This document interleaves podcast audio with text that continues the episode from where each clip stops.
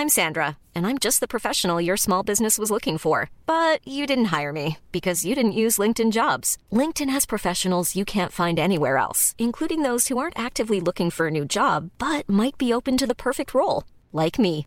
In a given month, over 70% of LinkedIn users don't visit other leading job sites. So if you're not looking on LinkedIn, you'll miss out on great candidates like Sandra. Start hiring professionals like a professional. Post your free job on linkedin.com/people today. Bonjour à toutes et à tous, c'est Bart et je suis ravi de vous accueillir pour ce nouvel épisode du podcast Extraterrien, le podcast qui interviewe des sportifs hors du commun. Le but de ce podcast est de vous partager leurs secrets, leur vie et d'en apprendre beaucoup plus sur eux afin d'en tirer un maximum de conseils. Donc si vous aimez le sport, l'aventure, le développement personnel ou que vous aimez simplement vous inspirer de personnalités remarquables, alors ce podcast est fait pour vous. Juste avant de commencer, j'ai quelques messages à vous faire passer. Si c'est la première fois que vous écoutez le podcast, je vous remercie d'être arrivé jusqu'ici. D'ailleurs, je vous recommande l'épisode avec Mathieu Torder qui a traversé l'Antarctique à seulement 27 ans. D'autre part, si vous ne le savez pas, j'ai beaucoup d'ambition avec ce podcast et je souhaite aller chercher des sportifs de plus en plus incroyables. Et j'aimerais vraiment interviewer vos sportifs préférés. Sachez que l'un des meilleurs moyens de les convaincre de participer, c'est notamment de leur montrer que vous êtes nombreux à adorer le podcast sur les réseaux sociaux et sur les notes iTunes. Donc si ce n'est pas encore fait, allez mettre une note sur Apple Podcast ou iTunes, c'est vraiment ce qui m'aide le plus à inciter des sportifs connus à venir témoigner. Si vous écoutez plutôt sur Spotify, vous pouvez très facilement le partager en story sur Instagram, taguez-moi et je vous repartagerai. J'en profite donc pour vous rappeler le nom du compte Instagram, c'est extraterrien.podcast. Suivez-le et vous y retrouverez les coulisses du podcast. C'est aussi un excellent moyen de me faire vos retours et de me suggérer des invités. Enfin, j'ai aussi créé une newsletter que vous pouvez retrouver très facilement dans Google en tapant extraterrien newsletter. C'est le premier lien qui remonte. J'y partage des bons plans santé, matériel, préparation mentale, des livres, des documentaires qui m'ont beaucoup inspiré. Allez, je ne vous embête pas plus et je laisse place à mon invité du jour. Salut la team extraterrien, j'espère que vous allez super bien. Aujourd'hui, on se retrouve avec un titan du trail, probablement le trailer qui aura le plus marqué l'année en 2023. Et il s'agit de Aurélien Dunant Palaz. Si tu ne le connais pas, il a tout simplement gagné deux des quatre majeurs, euh, des quatre ultra trail majeurs de l'année 2023.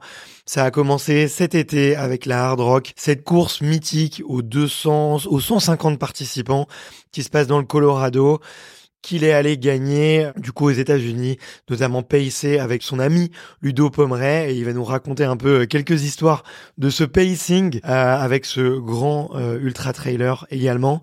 Et il a doublé la mise en octobre sur la diagonale des fous à la Réunion. Donc c'est tout simplement une énorme perf. Hein. Il rentre dans le cercle très privé des ultra trailers qui ont réussi à gagner deux majeurs dans leur vie et lui il l'a fait euh, eh ben la même année donc assez exceptionnel on est allé tourner cet épisode euh, à Annecy à côté de chez lui dans euh, le un petit cycling house que j'adore qui s'appelle Machi. Ils ont aussi une marque de de vélo que vous pouvez aller regarder. On les remercie pour leur accueil.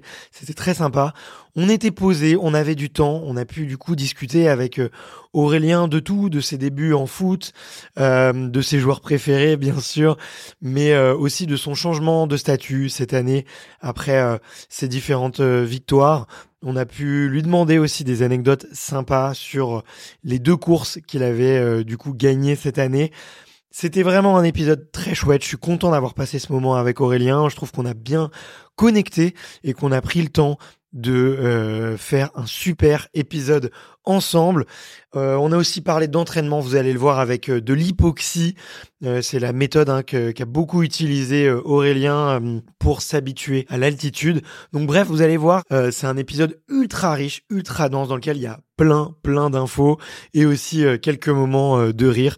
J'espère que ça va beaucoup vous plaire. Je vous embête pas plus et je vous laisse avec ce titan de l'Ultra Trail, Aurélien Dunant Palace. Bon épisode. Salut Aurélien. Salut. Comment, comment vas-tu? Ça va bien. Il fait beau, on est à Annecy, donc euh, tout va bien. Ouais, bah écoute, euh, merci infiniment de, de, prendre le temps là sur cette euh, fin d'année qui a été pff, époustouflante, j'imagine euh, riche euh, en bons moments et aussi en sollicitations médias. Je... C'était facile de préparer cette interview. Il y avait beaucoup de passages. Donc, euh, je sais que tu y as consacré beaucoup de temps. Donc, euh, merci infiniment de, de m'accorder ce temps. En Plus, je sais qu'on a quelques semaines de ton anniversaire.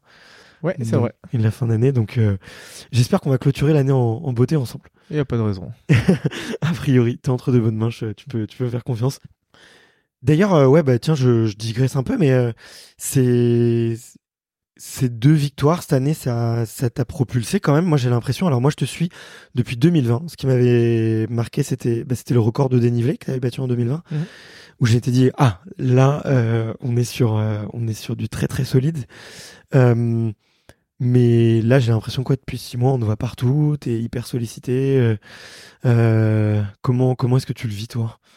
Ouais, ouais, c'est clairement bah, ces deux grosses victoires sur le plan international, ça a un peu changé euh, la donne. Hein, c'est c'est vrai.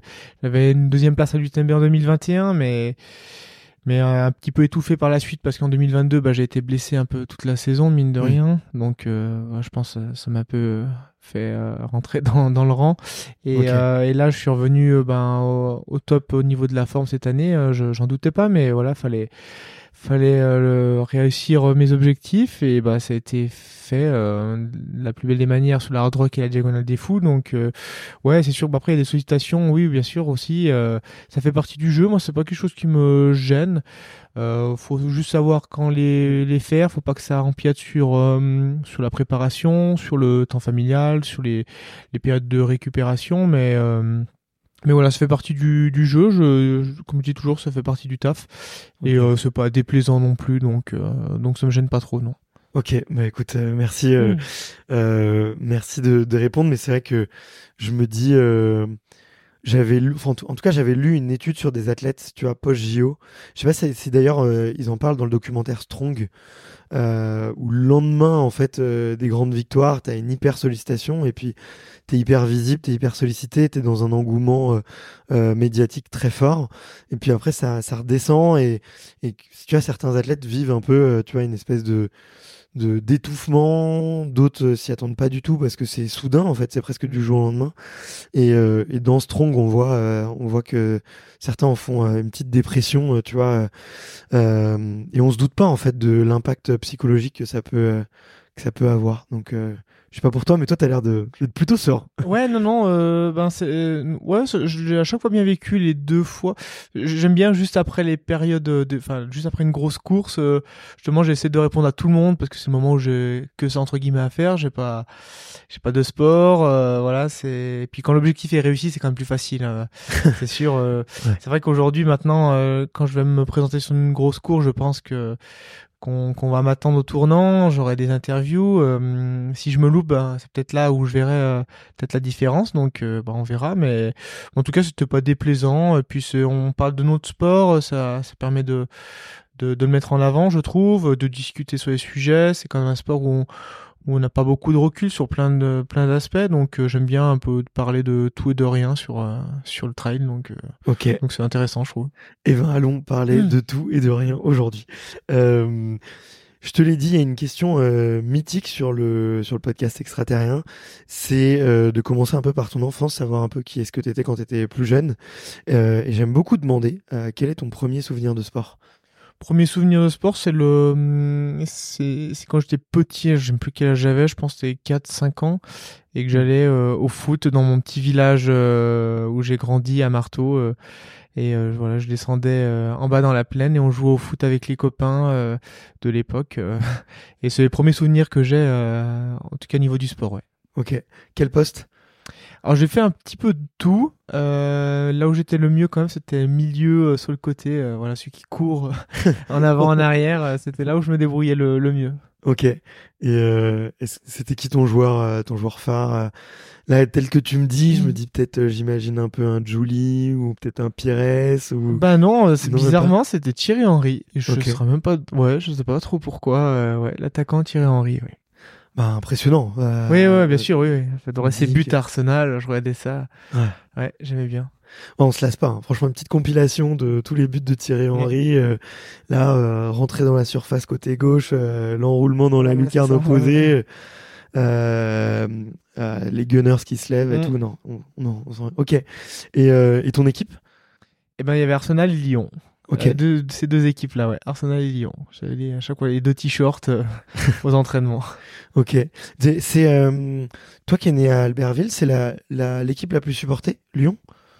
Euh, Ouais, dans le coin, bah, c'est un peu la guéguerre dans le coin. On est près de Saint-Etienne, on est près de Lyon. euh, Il y a un petit peu de tout euh, dans le coin, mais euh, ouais, bah, en fait, mon cousin supportait aussi euh, Lyon et je pense que c'est grâce à lui que j'ai aimé ce club-là aussi à l'époque. Ok. T'es déjà allé à Gerland? Ouais, je suis déjà allé à Gerland la dernière fois, il y a pas si si longtemps. Enfin, il y a, il y a quoi, il y a trois ans, je crois, il me semble, avec mon beau-père, on était voir euh, Lyon, euh, Paris Saint-Germain. Ouais, Lyon contre Paris, c'était l'année où Paris gagnait tout et Lyon avait gagné ce jour-là. C'est incroyable. Ça fait du bien au moral euh, voir les Parisiens perdre en ce Mm. moment. Et euh, donc j'imagine que tu étais fan euh, à l'époque, la grande époque lyonnaise, où euh, avec les, les gros, toutes les épopées européennes là, euh, qu'est-ce qu'il a manqué? Qu'est-ce qui, pourquoi ça a pas, pourquoi est-ce que ça a pas Ouais, je sais pas pas ce qu'il a manqué, mais ouais, c'est sûr que chaque année, on les voyait aller en Ligue des Champions, ils passaient des poules, et puis ben, un coup ils coinçaient en huitième, un coup en quart. euh, Une fois en demi, je euh, crois. Ouais, c'est ça, une fois en demi, il me semble bien aussi, ouais. Mais ouais, c'était sympa à suivre, et bon, c'est sûr que cette année, c'est peut-être un petit peu plus compliqué. Je suis un peu moins le foot, mais bon, là, je sais où ils sont situés, malheureusement, c'est, c'est moins glorieux, on va dire. Ouais, ouais, bah il y, a- il y a toujours un, un espèce de, de contre-coup. Mm. euh, J'ai l'impression. Euh, ok, bah écoute, euh, merci pour pour cette petite aparté. Tu penses que c'est euh, c'est une bonne école le foot, notamment pour le trail, euh, étant donné tout le foncier que tu fais quand Mm. même, surtout quand tu joues sur les ailes?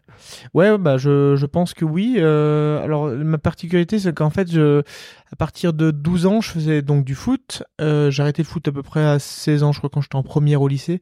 Et en fait, de 12 ans à 16 ans, euh, entre le moment où je suis entré au collège et, et la première au lycée, ben je faisais du ski alpin aussi en, en compétition. Et du coup, ben l'hiver, je faisais journée de ski où je faisais de, de l'entraînement vraiment euh, du piquet.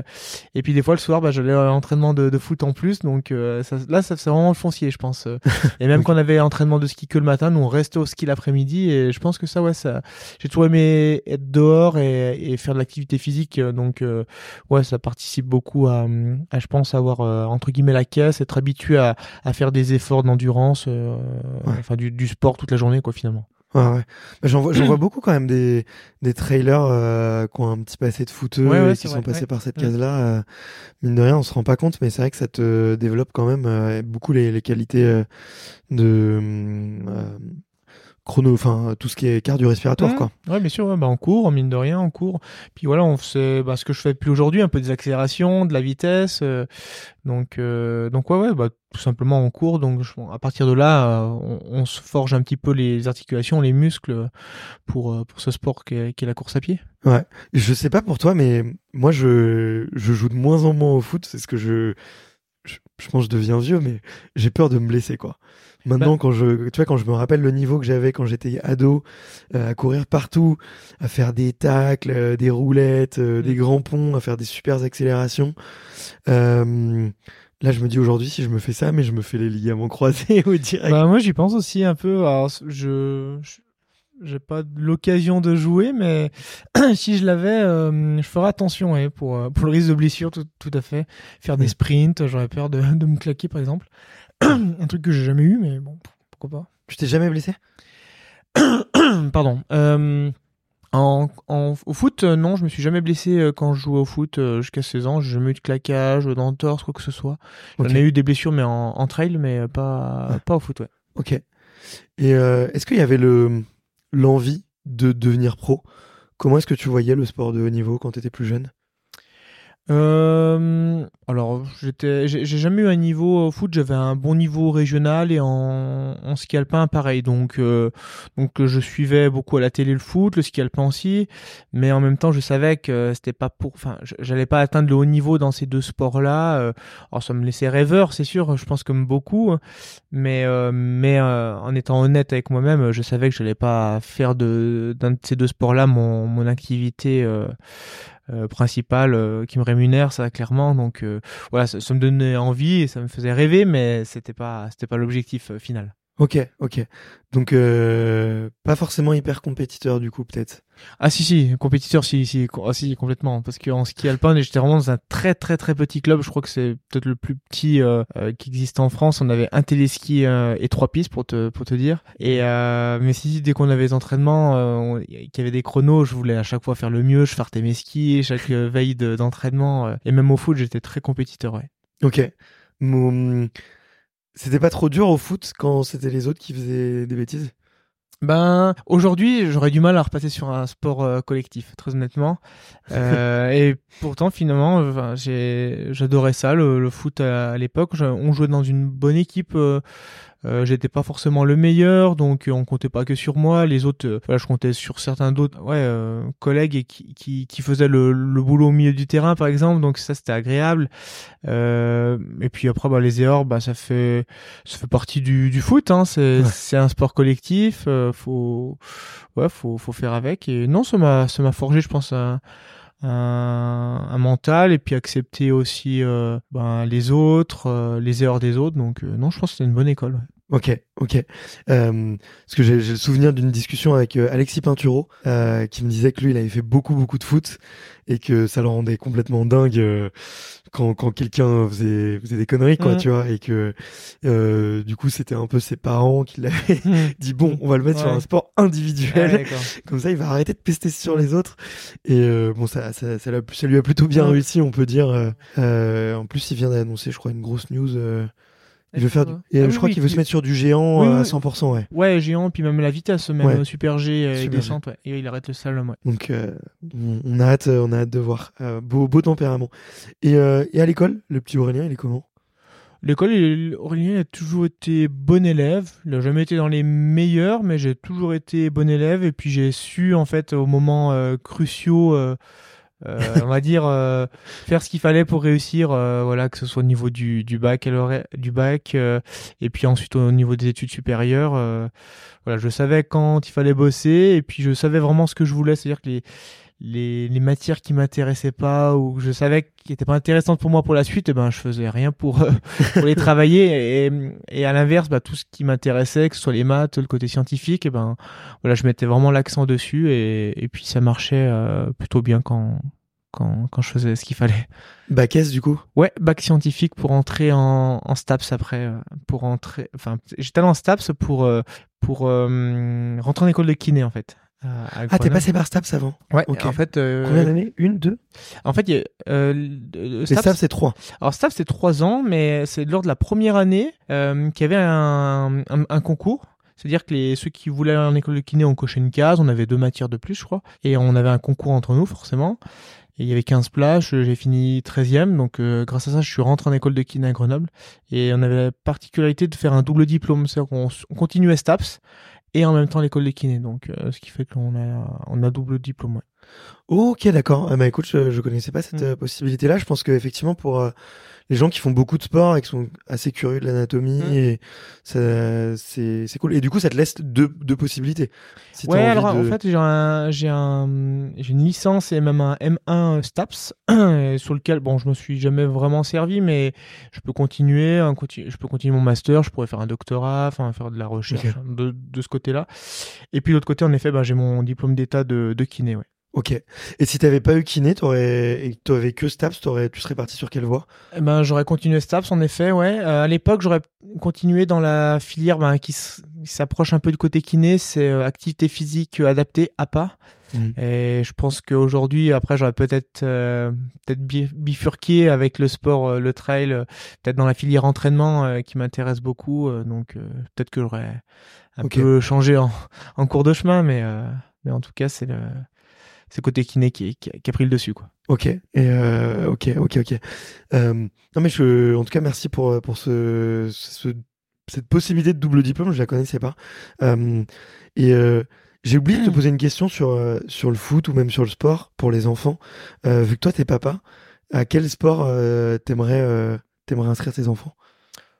Bah, J'aimerais, euh, on, on, en parle avec ma compagne et en fait on lui laissera le choix. Euh, on va sûrement, quand il sera petit, on lui fera peut-être découvrir de tout. Et je pense que le côté, euh, on est assez d'accord sur ce point de vue-là, le côté euh, sport collectif, c'est bien quand même euh, d'être avec les autres et pas que de faire des sports individuels. je pense que c'est quand même bien pour plusieurs valeurs de la vie de tous les jours, de la société. Ouais, bah comme tu disais tout à l'heure, accepter les erreurs des autres quand on dépend des autres. Mais c'est, ouais, je pense que c'est important. Et puis après, il fera ce qu'il veut plus tard euh, si si euh, s'il me voit faire du trail que ça lui donne envie, faire du vélo, du ski de randonnée, ben il fera ça. Et puis s'il veut faire du foot ou ou euh, je ne sais quoi, ben on le laissera faire. Hein. Bon bah très bien. Moi écoute j'ai essayé le mien il a trois ans et demi là. J'ai essayé le rugby et les deux premières séances, trois premières séances, c'était la passion incroyable et là il a plus trop envie quoi. je pense je sais pas si c'est l'hiver ah ou euh, le un peu un petit côté individualiste, il est il a toujours envie de faire différent des autres quoi. Quand les autres se font se mettent en ronde pour euh, se passer la balle les uns les autres, lui il faut qu'il soit qu'il aille courir de l'autre côté du terrain. Donc pas fait pour lui. Ouais, peut-être pas fait pour lui. On réessayera dans dans quelques années mais en tout cas, j'ai trouvé ce que j'ai trouvé bien là sur le, le rugby, c'est euh, euh ouais, ils apprennent à se donner la balle, ils apprennent à être coéquipiers, à se rouler par terre, ils mm. font des choses très simples, tu vois. Mm. Mais euh, c'est beaucoup sur la camaraderie, le copinage. Euh, donc euh, ça, ça m'a beaucoup plu, quoi. Je me, je me suis dit que c'était intéressant pour les pour les enfants. ok, ok. à quel moment tu chausses une paire de baskets et tu prends un dossard? Eh ben, en fait, quand je suis, quand j'ai réussi euh, mon concours euh, en STAPS d'entrée à l'école de kiné, euh, je, savais que j'étais pris. C'était fin mai et j'avais tout l'été en fait. je me suis dit, tout l'été, bon, je, je, travaillais un peu pour me faire deux trois sous et je me suis dit, bah, je vais tout l'été, je vais me mettre à aller à marcher en montagne et je, je vais faire du vélo. Je faisais un petit peu de vélo avant pour la préparation pour le trail. Et tout l'été 2011, du coup, j'ai fait ça. Euh, l'hiver suivant, eh ben, j'ai continué encore le ski alpin à ce moment-là. Il me semble, ouais. Et pareil, là, je me suis mis ski de randonnée. Et euh, mes proches m'ont dit, oh, tu devrais faire du trail l'année prochaine. Et euh, je, puis ouais, ça m'a appris comme ça. J'ai, je crois que j'ai vu un article de l'UTMB sur le journal local. Et début 2012, eh ben allez, euh, j'ai envoyé, je me rappelle, euh, dans six enveloppes à six trails différents. Et je m'étais inscrit direct en début d'année. Ah six, six trails. Ouais, ouais, j'avais envoyé ces inscriptions au mois de janvier, je m'en souviens. Et dont la dernière était pour le mois de juillet, quoi. Enfin, vraiment à l'avance. Ok. Et euh, voilà, c'est. J'avais déjà couru tout l'été, ça m'avait plu. Euh, enfin, couru, marcher en montagne, et euh, ça me plaisait, donc je me suis dit, bah allez, on va essayer de se mettre à la compète. Ok, euh, mais c'est quand même hyper atypique de s'inscrire à six courses d'un coup comme ça.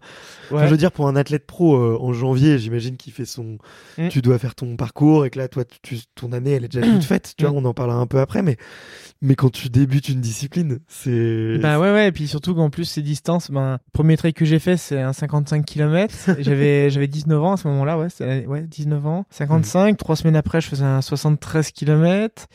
Euh, et puis dans l'été, après j'ai refait un marathon, enfin un maratrail 42, et puis mon premier sans borne de 103 km. Ouais. Donc t'avais 19 ans, 20 ans. Ouais, c'est ça. Ouais, J'étais dans ma 20e année, ouais. Ok. Qu'est-ce que tu dis aujourd'hui à tous les gens qui disent qu'il faut pas faire trop de distance quand on est jeune? Ben, en fait, je, je pense qu'aujourd'hui, euh, ce, qui, ce qui est vrai, c'est que le, les longues distances sont vraiment mis en avant. On parle beaucoup de ça, des ultra-trails, que ce soit l'UTMB, Jamal des ces grandes courses mythiques. Et, euh, et ça se prête à, à ce que les jeunes aient envie de, de faire vraiment ça. Et alors, euh, enfin qu'ils aient envie mais sans forcément enfin moi j'avais se passer un peu quand même de j'avais couru il y a tout un été je faisais des sorties longues j'avais remarqué que j'allais courir 4 5 6 heures euh, et j'ai jamais eu de blessure je faisais des longues sorties en vélo ça me plaisait vraiment. Faut faut déjà être sûr de ça. Est-ce qu'on en on le fait parce que c'est connu ou est-ce que c'est parce que on a vraiment envie qu'on pense qu'on est fait pour ça?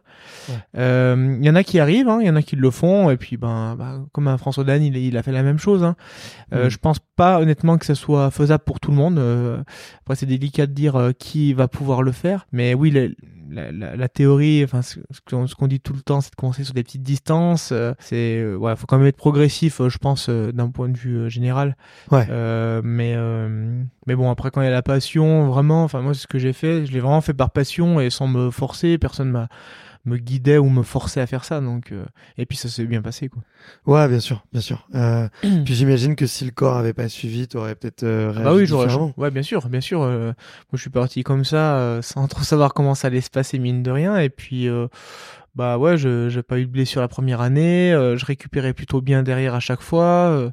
Donc, euh, enfin voilà, je réfléchissais pas du tout côté entraînement comme aujourd'hui, mais euh, avec du recul, ben je pense que tout simplement mon corps il est fait pour ça finalement. Et, hmm. et déjà à l'époque, j'avais pas le même niveau qu'aujourd'hui, hein, mais mais euh, déjà à l'époque, ça montrait quand même des, des, des signes comme quoi comme quoi ben, j'étais sûrement fait pour ça. Ok. Qu'est-ce que tu t'es dit à la fin de ces six mois et de ces six courses?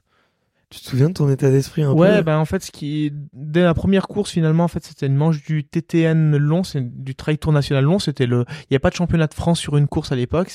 C'était ce championnat, championnat-là qui faisait office de, de course, de, de champion, de, de, de, Coupe de France. Et euh, c'était le Trail niveau Rovard, donc à côté d'ici et euh, il y avait quasiment enfin une bonne partie des meilleurs français. J'avais fini dixième. Donc déjà là euh, je m'étais dit putain tu fais dixième euh, j'en revenais pas. J'étais premier espoir j'étais monté sur le podium.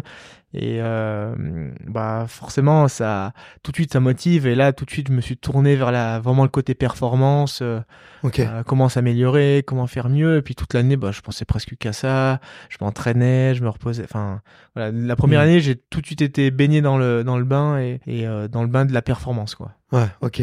Euh, je, je t'envie un peu, je suis un peu jaloux de, découvrir un sport et mm. tout de suite y arriver. Euh, bon après je dis ça, je euh, c'est venu assez vite pour moi sur sur ce que je fais, mais le c'est c'est dingue quand même cette histoire, tu vois. Mm. Et ce que je trouve aussi intéressant, c'est que ça vient beaucoup contredire. Ouais, le discours de beaucoup d'entraîneurs qui disent que, tu as même sur marathon, oui, le marathon, faut y arriver à partir d'un certain âge. Euh, Là, on voit que bah, le nouveau record sur marathon, euh, il a quel âge? 20 ans 21 ans, je crois. Ouais, c'est très, très jeune. Ultra jeune aussi. Euh, donc, euh, ça, ça rebat beaucoup les cartes et c'est Ouais, les mentalités ont changé, je pense. Vrai, on a parlé avec des copains par rapport au marathon. Puis, eux, il y a quand même une grosse innovation, c'est les, les, chaussures quand même, hein, qui a vraiment changé le, ce sport, je pense, parce que bah, ils sont ça, ça change complètement la donne euh, d'un point de vue chronométrique et puis enfin je pense qu'ils se préservent énormément les, les, muscles en fait finalement avec ces grosses mousses ces grosses mmh. amortis et euh, ça leur permet déjà beaucoup plus enchaîner au niveau des, des entraînements alors qu'avant ils finissaient un marathon c'était beaucoup de récup. Là je crois que c'est Mehdi Frère je crois il a couru 10 km après son marathon en récup le soir même. Je pense qu'avant ça se ça se faisait jamais ça courir un marathon à fond et puis le soir dire de faire 10 km de récup bon c'est et euh, ouais ça ça change la donne et puis bah même ouais cette barrière un peu de on est jeune faut faire que des trucs courts euh, ouais bon après un marathon c'est un autre sport hein, quand même c'est deux heures hein. nous on travaille deux heures c'est court pour euh, voilà c'est du court. c'est l'apéro quoi. Ouais non mais c'est vraiment du du court. Même les jeunes qui font deux heures en trail c'est voilà c'est normal quoi. Mais euh, mais en tout cas oui c'est sûr qu'avant même en marathon ils mettaient pas ils passaient pas sur des marathons si jeunes que ça et, puis ils mm. faisaient pas tant de kilomètres à l'entraînement ça a vraiment changé ouais. Et toi ça t'a jamais tenté? Le bitume, de faire quelques. Non, pas du Je suis allé chercher un peu. Euh, ah bah ouais, un peu chercher là. Ah ouais, là, non, tu peux chercher. 10 km, semi, non, tu peux chercher. non, j'ai jamais fait un seul entraînement sur une piste cyclable, euh, sur une piste euh, d'athlétisme. Piste cyclable un petit peu, j'en avais fait un petit peu à un moment donné. Euh, ça m'arrive faire des séances. Mais maintenant, je, je, privilégie vraiment sur terrain naturel pour éviter au maximum le risque de blessure. Et puis, honnêtement, sur les, sur les courses sur lesquelles je m'oriente maintenant, les ultras, voilà, plus de 20 heures de course, c'est pas, le critère euh, vitesse est à mon sens euh, pas du tout primordial. Et non, pour répondre à ta question, ça m'attire pas du tout parce que bah, très honnêtement, je, je sais que je suis pas bon à plat, je suis pas économique, j'ai pas, j'aime pas spécialement ça en plus. Et puis euh, ouais non, j'ai pas pas une vitesse de base très élevée, donc je j'ai pas j'ai pas forcément envie de travailler ça. Ok. Ouais, puis est-ce que tu penses que ça serait ça, ça peut être un défocus pour certains athlètes? Enfin, moi, j'apprécie beaucoup, tu vois, le, le, la perve de, de Mathieu, euh, d'essayer, tu mmh. vois, de au moins essayer, tu vois, mmh. d'aller sur marathon et, et, de se tester, de le faire dans les bonnes conditions, avec pacer et tout. Mmh. Euh, moi, je me pose la question. Alors après, euh, je suis pas euh, athlète pro, tu vois, j'étudie la haute performance, mais je me dis, est-ce que ça fait pas un objectif de trop psychologiquement? Le corps, il peut l'encaisser, c'est sûr, mais mmh. psychologiquement, euh, d'avoir deux plans d'entraînement, c'est une gestion qui est complètement différente. Bah, bon, je veux pas parler à la place de Mathieu, mais c'est vrai que lui, ça, ça se goupillait bien cette année parce qu'en fait, il avait fait la Western State, donc une course très rapide. Il avait fait le, euh, il a fait le marathon des sables après, donc euh, c'était bien réfléchi. mais après, ta remarque, elle est très bonne, je pense, et je pense que c'est ce qu'il a un petit peu dit dans dans le l'intérieur sport qu'il y avait sur lui, c'est qu'il a fait déjà beaucoup de choses depuis mmh. le début d'année, et, puis voilà, et après son médiatique autour de lui sur cet événement en plus ouais, c'est sûr que et puis bah, après même une Western Side, ça va vite, c'est sûr. Moi, ça se ça se gagne à 13-14 km/h, je crois. Euh, après, je pense que c'était plus d'un point de vue motivation. Il avait peut-être envie de faire ça aussi le marathon, envie de se tester, comme tu le disais. Euh, voilà, c'est faut, faut vraiment que ça motive. Euh, moi, je suis pas sûr que l'année aussi je vais faire un Western Side, je suis pas sûr de faire un marathon avant euh, pour autant. Ouais. Ok. Euh, c'est quand que tu fais la western du coup? Aïe aïe aïe. Euh, la western, euh, en fait, c'est pas pour l'instant, c'est pas la course qui me motive mm. le plus. Euh, très honnêtement, je pense que j'essaierai de la faire un jour quand j'y essayé parce que c'est compliqué en des pareil, des places là-bas. Mais mais si quand même parce que c'est une course mythique. Une année comme cette année, j'aurais bien voulu parce qu'il n'y a pas eu des conditions chaudes. C'est pas un truc que j'aime bien en général. Et mais ça court énormément et c'est comme je disais, c'est vraiment pas ma ma spécialité. vraiment quand ça va vite, puis je prends moins de plaisir. Les, je vois comment elle fait de la course, tout. Bon, il y a des endroits jolis, mais comme les endroits où il faut vraiment courir, courir euh, sur des pistes, euh, ça m'attire un peu moins. Je pense que je ferai ça quand j'aurai vraiment tout réussi, tout fait ce que je veux faire, mais, euh, mais pas pour l'instant. Ok. Est-ce que ça t'attire moins parce que tu te sens un peu moins bon ou c'est ou c'est aussi, euh, tu vois, une question de, ouais, vraiment de plaisir de course. Ouais, il y a deux choses. Ben oui, clairement, euh, parce que je sais que je suis moins bon. Enfin, faut que je, travaille ce point faible qui est courir, courir, courir un peu plus vite. Euh, c'est pas quelque chose que j'aime faire, m'entraîner pour ça. Ça me fait rire quand même quand tu dis ça. Ouais, mais non, mais c'est vrai. Hein. J'aime pas spécialement ça. Et puis, et puis, même si je m'entraînais beaucoup, beaucoup, je passe. Enfin, je, honnêtement, je ferais pas un podium là-bas. Donc oui, il y a le côté performance qui, qui joue là-dedans. Et puis, euh, puis j'ai remarqué quand je courais vraiment beaucoup à plat, j'ai eu des en 2016 en fait et 2018, mmh. j'ai eu des opérations aux hanches et euh, parce que j'avais des des, des, des, douleurs. Et suite à ça, euh, voilà, quand je cours beaucoup sur du plat, bah ça me tire quand même assez rapidement les hanches sur le devant.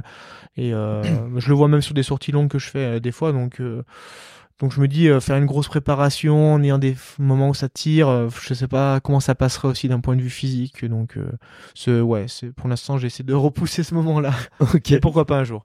Vas-y, bon, on ferme pas la porte quand même. Non non non. du coup, t'as dit ouais, je le ferai en dernier après tout ce que j'ai envie de faire. Qu'est-ce qu'on met, qu'est-ce qu'on met dans la wish list ou dans la liste au Père Noël pour pour Aurélien? Ben, la liste, elle est, claire, en fait. Elle est claire. Je, m'étais fait une petite liste de cinq choses que je voudrais réussir et, puis, c'est pas finalement, cette année, j'en ai déjà réussi deux en plus. Il y avait le, titre de champion de France que j'ai réussi en 2018. Euh, ensuite, il y avait euh, l'Hard Rock et la Diagonale des Fous. Euh, je parle de victoire. Euh, voilà, je que je rêvais d'avoir et bah, finalement je les ai eu les deux cette année donc ça, mm. ça c'est incroyable. Euh, ensuite il y a l'UTMB qui me fait forcément rêver d'un point de vue sportif. Ça sera clairement le plus dur parce que bah, c'est quand même euh, pas même format de course qu'une hard rock ou une diagonale des fous. Mais voilà comme ça j'aurais toujours ce petit rêve si j'y arrive pas euh, bah, d'essayer de, de, me dire d'essayer de gagner l'UTMB et puis après en dernier c'est pas une course mais c'est le projet du GR20 en Corse de tenter le record. Et ça aussi c'est un, c'est un gros projet que, que j'ai en tête Ok, mais c'est un très beau projet. Beaucoup s'y sont, s'y sont frottés. Ouais, euh, je sais, ouais, qui, qui a le record actuellement? Lambert Santilli, le Corse. Ouais, ok. Bah écoute, ouais, j'en avais beaucoup parlé avec François de ce, de ce record parce mm. que il l'a fait, euh, il avait fait un peu, euh, il, c'est lui qui le dit, hein. mm. un peu à l'arrache, euh, euh, en disant que voilà, ils avaient quasiment pas de bouffe, qu'ils étaient un peu partis sur des, des coups de tête et tout. Mm. J'ai l'impression quand même que ça se prépare quand je vois notamment Anne-Lise. Mm. Euh, c'est c'est un vrai vrai euh, vrai projet. Quoi. Ah oui oui. Il y a bah... beaucoup qui s'en remettent pas. Enfin, Ouais, bah François il l'avait fait. C'est vrai que je, bon, je suis tout, j'ai regardé toutes les vidéos, tous les trucs. C'est vrai que François il a une, en plus il était parti, il pleuvait juste après des pluies. Ses payeurs n'avaient pas suivi à un moment donné. Oui, je pense que c'était pas optimisé à, à 100%. Et aujourd'hui, ben tous ceux qui sont allés, ils sont allés vraiment très préparés. Euh, le record il descend à chaque fois, donc euh, donc maintenant ouais, faut, on peut pas y aller juste comme ça, je pense, pour pour battre le record. Ok. Tu t'es donné une date dans ta tête? Euh, alors pas une date précise, mais je voudrais le faire dans les années qui arrivent là, ouais, dans les 2-3 ans qui arrivent. Euh, ouais, je pense que ce sera le bon moment. Je voulais prendre comme de l'expérience euh, sur le format déjà 100 miles, ok. Euh, parce que là-bas c'est quand même 30 heures, hein, donc donc là bah, j'ai déjà trois expériences à la fin de cette année hmm. avec mes l'UTMB en 2021 en plus, donc donc voilà, ça commence à à mûrir dans ma tête de plus en plus. Ok. Selon toi, ça serait quoi la course la plus la plus proche? De, de ce que tu peux retrouver au GR20 euh, La Réunion, clairement. Ouais, il y a, c'est clairement le- l'île de la Réunion parce que c'est, on marche beaucoup. Il y a un terrain qui est relativement technique. La Corse c'est encore différent. C'est, c'est bien différent tout de même. Il y a le côté chaleur aussi à la Réunion qu'on peut retrouver euh, en Corse. Donc, euh, donc ouais, la Diagonale des Fous. Ok, j'aurais, j'aurais pas dit ça, ouais, j'aurais pas dit ça. Euh, Sur, sur les grandes courses que je connais, après, il y a des, à mon avis, il y a d'autres courses qui sont peut-être encore plus proches, comme euh, l'échappée Belle de, euh, enfin Beldon. euh, et puis il y a des courses dans les Pyrénées aussi, qui apparemment, mais que je connais pas pour le coup. Ok, ok, ok. Euh, bon, en tout cas, c'est un, joli programme. Euh, J'ai vraiment, vraiment hâte de voir ça. Est-ce que, euh, si on revient il y a un an jour pour jour, tu vois, début décembre euh, 2022, euh, j'imagine que tu as déjà marqué dans ton programme que tu vas faire la hard rock et la diagonale des fous à ce moment-là. Ouais, ben, le tirage au sort a eu lieu ce week-end, donc il y a un an de ça, je venais d'apprendre que j'allais pouvoir retourner à la Hard Rock. Et une fois que j'ai eu cette confirmation de Hard Rock, ben, je savais que en parallèle j'allais faire la Diagonale des Fous parce qu'il y avait il y avait un trois mois d'écart entre les deux cours, c'était parfait. euh, voilà, le planning était bien dessiné à partir de là. Ok. Et où est-ce que tu avais postulé ailleurs? Enfin, est-ce que tu avais, est-ce que tu avais un, un plan bis si tu n'avais pas eu euh, cette hard rock Là, j'attendais vraiment en fait ce tirage au sort là pour Ouais. savoir euh, est-ce que j'allais être pris. Et c'est vrai que ça aurait été compliqué euh, de autre chose parce que je voulais retourner à la Réunion aussi euh, et enchaîner l'UTMB la Réunion, sachant que je n'avais pas réussi l'année d'avant, ça aurait été peut-être compliqué. Donc je, ouais, je je sais pas exactement ce que j'aurais fait si je n'avais pas été pris euh, à la Hard Rock euh, 2023. Ok.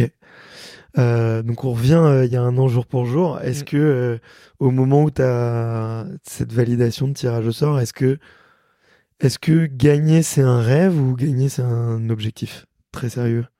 Gagner, c'est un objectif, je dirais, parce que l'hard rock a quand même cette particularité qu'on est, hum, en tant que coureur élite, on est 5, 6 à, à, à pouvoir gagner, très honnêtement, sur le papier, parce que c'est c'est pas la même densité qu'un UTMB, c'est un système de tirage au sort. Après, ils ont quelques places qui se gardent de choisir comme ils veulent. Il y a l'ancien gagnant qui est pris. Euh, Kylian fait le choix de pas venir. Donc, on, se retrouvait avec euh, des coureurs comme Benat Mermisol, il y avait euh, Dylan Bowman, euh, puis d'autres Américains je savais que c'était des coureurs dans, dans mon calibre entre guillemets donc je me suis dit ben l'objectif euh, je, je, je peux gagner je peux après voilà c'est des formats de course où il peut se passer tellement de choses euh, il y a l'altitude euh, tous ces paramètres là fallait gérer mais euh, ouais je me suis fixé cet objectif euh, d'aller gagner ouais Ouais, parce qu'au moment où toi t'apprends que tu participes, tu connais aussi toute la start list à ouais, ce moment-là. exactement. Ouais, ouais, à ce moment-là, on connaît. Ouais.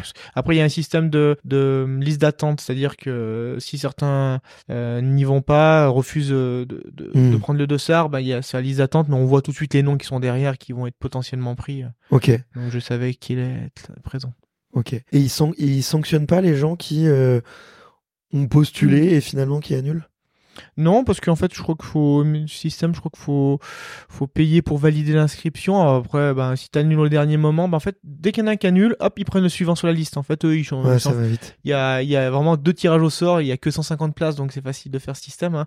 Un qui part, hop, ils prennent le suivant, et ainsi de suite. Et ouais, c'est, non, mais c'est bien fait. hein. Enfin, c'est bien fait. Il y a pas beaucoup de place, mais euh, Ouais. ça, ça laisse euh, une chance à, à tout le monde. Et combien de participants sur le On était 146 au départ là, cette année. Ok. Et combien de gens veulent la faire? Là, cette année, euh, l'année passée, c'était 2-3 000, je crois, un peu moins de 3 000, c'est 2700 et quelques. Et après, il y a deux tirages au sort. Il y, y a un tirage au sort pour ceux qui ont déjà fait la course et un tirage au sort pour ceux qui ont jamais fait. Donc, en fait, quand t'as déjà fait une fois, après, t'as déjà plus de chances d'être pris. Ok. Ouais, c'est- c'est une loterie, mais vraiment il... très, très, très carré, quoi. Ok. Euh, ouais, avec un système. euh, ok, super, super original. Et si on t'avait dit il y a un an, euh, ok, tu t'en gagnes une, tu choisis laquelle? Je te pose des questions pas faciles. hein, ah ouais, c'est pas facile. Non, Mais- euh, la- Mais- j'aurais dit la hard rock. Parce que, parce que la hard rock, j'y retournerai peut-être sûrement moins souvent que la Réunion. Mm. C'est moins simple d'y retourner. Donc, euh, une fois qu'on l'a gagné, on est déjà bien content. La Réunion, je sais que je peux, je peux retourner euh, chaque année entre guillemets euh, là-bas. C'est Ok, plus simple. ok. Qu'est-ce que tu mets en place pour cette pour pour cette prépa, pour cette course qui est si spéciale. Alors, pour les gens qui connaissent pas, euh, il y a moi, moi ce que j'ai retenu, c'est en tout cas en termes de particularité, tu me diras si je me trompe, mais c'est que c'est une, une moyenne en altitude qui est très très très élevée. Mm. Tu m'as dit 3300 Ouais, ouais 3350 ouais, en moyenne. en moyenne, euh, avec euh, je crois que c'est 13 sommets en tout qui sont au-dessus des 3000. Ah oui, ouais, sûrement. euh, on passe au maximum à 4280. Euh, on flirte souvent avec les 4000. Il y a plusieurs sommets à 3950, 980 et plusieurs fois au-delà de 4000. Ouais. Donc c'est c'est la grosse par- particularité. Ouais. Donc c'est vraiment de la, la course de très haute montagne, on peut dire. Euh, ça c'est la première chose que, que, que j'en retiens. Euh, donc il y a des alternances de, de chaud et de froid euh, assez, euh, assez importantes durant la course. Et la deuxième chose que tu disais, c'est qu'il y a énormément d'eau euh, et de rivières sur, sur cette course. Du coup, euh, vous avez les pieds trempés quoi, tout du long. Euh, Ouais. Bah en fait l'an dernier c'était une année où il y a eu beaucoup beaucoup de neige tout l'hiver Ok. et euh, du coup on s'est retrouvé au mois de juillet. Il restait encore beaucoup de névé. euh, la fonte euh, elle était encore présente donc on traversait beaucoup de rivières et euh, c'était très très humide et, et j'avais je pense, en fait, je pensais que je- j'avais vu sur les images qu'on croisait une rivière dès le début. En fait, tu pars, tu fais une demi-heure et tu croises une rivière. Je pensais qu'il n'y en avait qu'une, mais en fait, non, il y avait des ruisseaux de partout, euh, de partout. C'est très très sauvage comme course. On est au milieu de la nature. euh, et ouais, du coup, on a les pieds trempés du, du début euh, à la fin de la course. Même si on change les chaussures, ça sert à rien parce que tu les changes et dix minutes, enfin, demi-heure après, tu les remets dans les rivières. Donc, euh, Ça te fait pas peur ce truc que t'as pas prévu? Peur non, parce qu'en fait, en général, je disais toujours que quand il pleut, j'aime bien. Enfin, quand j'ai les pieds mouillés, j'ai jamais eu de soucis. Sauf que là, j'en ai eu un peu parce que, en fait, c'était mouillé. Mais après, on se retrouvait sur des pistes forestières par moment en plein soleil la journée, et euh, c'est un petit peu macéré. euh, donc forcément, il y a eu quelques ampoules et du coup, euh, ouais, des, des douleurs que j'ai pas spécialement prévues. Mais après, c'est un peu le, c'est l'ultra trail. Il faut vraiment s'adapter. On a toujours des choses qu'on prévoit pas. À la Réunion, j'ai la même chose. Enfin, il y a toujours euh, toujours des, des aléas et ça fait partie de, de l'adaptation qu'il faut savoir avoir- qu'il faut avoir sur des sur, ces- sur ce format de course là. Ouais, ouais, c'est clair, c'est clair. Euh, je sais, enfin, pour avoir rencontré quand même pas mal de, de trailers et d'ultra, les, les pieds, c'est quand même un peu rageant, quoi. Ouais, Parce bah, que c'est des petites douleurs qui sont. bah forcément on- quand on court et qu'on a mal aux pieds, ça devient vite compliqué. Euh, puis on y pense tout le temps. Enfin, ça appuie dessus. Mais bon, après faut passer, ouais, faut passer au-delà de la douleur. hein. On n'a pas, n'a pas trop le choix. hein. Faut- Ouais. Elle était où, toi, Ouais. ton ampoule? Euh, sous le gros orteil, je crois. Donc c'est vrai qu'à chaque fois que j'appuyais sur un rocher, euh, aïe, ça fait mal, ça fait mal. Et, et euh, je crois que j'avais essayé, j'ai, ouais, j'ai changé de, de chaussettes à un moment donné, mais en fait, ça, comme je disais, ça servait à rien parce que juste après, j'ai remis les pieds dans l'eau. et- Mais bon, pendant la course, ça m'a, ça m'a fait mal, mais ça m'a pas non plus euh, fait perdre une demi-heure de temps. euh. Ok. C'est quoi la technique? C'est il faut la percer, arracher la peau, tu mets un pansement. C'est La t'as cour- fait comment toi? Non, j'ai rien fait. Pendant la course, j'ai rien fait. Euh, j'ai mis de la noc. J'avais demandé, c'est ma mère qui, je crois, qui me faisait le ravitaillement. On a mis de la noc pour que ça glisse un peu. Non, j'avais pas percé. Après la course, oui, mais, mais sur le moment, j'ai laissé comme ça et, puis, sans fallait avancer. Il y avait pas. Ouais, Il y avait pas le choix. réfléchir. Mais tu vois, je me demande comment comment je réagirais, tu vois, euh, sur. Ouais, euh, faut pas. En général, quand j'ai un problème, j'ai sur des courses là, comme la Réunion, je suis tombé, je me suis ouvert les doigts, trucs comme ça. Bah, j'essaie de pas faire abstraction que sur ce truc-là. euh, hmm. Si tu te focalises sur ça, tu te dis ah ça va pas, j'ai mal. Bah non, ça commence à être le cercle vicieux, je trouve. Et non, faut essayer de garder des pensées positives pour euh, pour avancer, parce que sinon, ça peut vite basculer dans la tête, je pense, pour quelqu'un qui est Ouais. qui est un peu fragile, on va dire. Tu te répètes, toi, du coup, des mantras positifs, tu vois, dans les moments un peu durs. euh, je sais pas, oui, est-ce qu'il y a des, des phrases euh, qui reviennent un peu souvent? Moi, je sais que j'ai euh, j'ai beaucoup ça, tu vois. Moi, les, les, les grosses journées où où c'est un peu dur, que ça soit dans le boulot, que ça soit dans le sport, euh, j'ai tu vois, j'ai quelques phrases qui reviennent et je me j'ai la méthode Coué où je vais me les répéter 150 fois et, et ça marche en fait, en vrai. Enfin, sur moi, en tout cas, ça marche. Euh, toi, t'as un peu ce même système-là pour euh, Euh, pour évacuer euh, quelque chose de négatif ou au contraire pour Non, pour évacuer le négatif, ben, comme je disais, j'essaie de focaliser, ouais, euh, j'essaie de d'oublier ça rapidement, à Mhm. mesure du possible. Et ma technique un peu en course, c'est, euh, ouais, j'essaie de garder des pensées positives, d'imaginer la ligne d'arrivée, euh, euh, m'imaginer passer euh, en première position la ligne d'arrivée, par exemple. euh, c'est c'est les moyens de, ouais, de garder des pensées positives, en fait. Pas être dans le négatif à se dire, ah, les autres reviennent, euh, ah, j'ai mal aux jambes, euh, enfin, ça c'est... Sinon, c'est ouais, c'est dur quoi. c'est fatal. ça l'est déjà, mais Ouais. ouais, c'est fatal sinon. Ouais. Ah ouais, c'est clair. Euh, on se met dans l'eau rouge, donc autant euh, autant voir le- la pièce du bon côté quoi. Euh, hyper intéressant. Euh, comment est-ce que tu... Ouais, du coup, ce que je serais curieux de savoir, c'est pour... On, a dit un petit peu les spécificités de la hard rock. Comment est-ce que tu t'organises, tu vois, au niveau euh, assistance, au niveau un petit peu voyage. Euh, tu m'as dit quelques mots là juste avant qu'on commence l'interview et, je trouve ça hyper intéressant parce qu'on on entend rarement en fait finalement euh, euh ces choix-là. Euh, là, je crois que du coup ta compagne pouvait pas venir. Comment est-ce que tu arbitres du coup sur ces choix et, et comment est-ce que tu adaptes ta préparation et tout l'avant-course pour pour arriver au mieux au mieux sur place? Bah, déjà, j'essaie de réfléchir euh, en début d'année sur la globalité de la saison, c'est-à-dire euh, quel moment je vais être euh, sur des gros événements. Là, c'était voilà, l'Hard Rock, mmh. des Fous, c'était deux gros déplacements à l'étranger. Faut prendre l'avion, faut faut organiser le, le, voyage, qui vient, faut louer une voiture sur place, faut louer une, une maison, une voiture. Euh, qu'est-ce que je vais faire sur place? Euh, Les États-Unis, je connaissais pas du tout. Je voulais reconnaître certaines parties de, de la course. Donc ça, ouais, ça s'est hum, organisé à partir de bah, à partir du moment où j'ai su que j'allais aux États-Unis, puis vraiment en janvier, février. Et je crois qu'on a réservé en février nos, nos billets d'avion pour euh, pour les États-Unis, donc avec mes parents, un avec ma tante et son, son ami et, une autre personne proche de, de ma famille. Donc on est parti à à 6, on est parti à 6 ouais là-bas. Ok. Euh, donc là, on a commencé à réserver euh, maison, voiture, et puis après, bah, là-bas, j'ai aidé les reconnaissances, comment je pouvais organiser ça. Euh, je partais avec des gens qui, qui allaient quand même voyager aussi, donc euh, je voulais pas que tout soit tourne autour de moi. Euh, J'essayais de faire des recos. Euh, je vois, ils me posent un endroit, ils me récupéraient un autre, puis je leur disais, bah vous, vous pouvez faire telle balade, vous pouvez faire ça. Ils adoraient marcher. On essayait de penser à tout, euh, un petit peu en amont.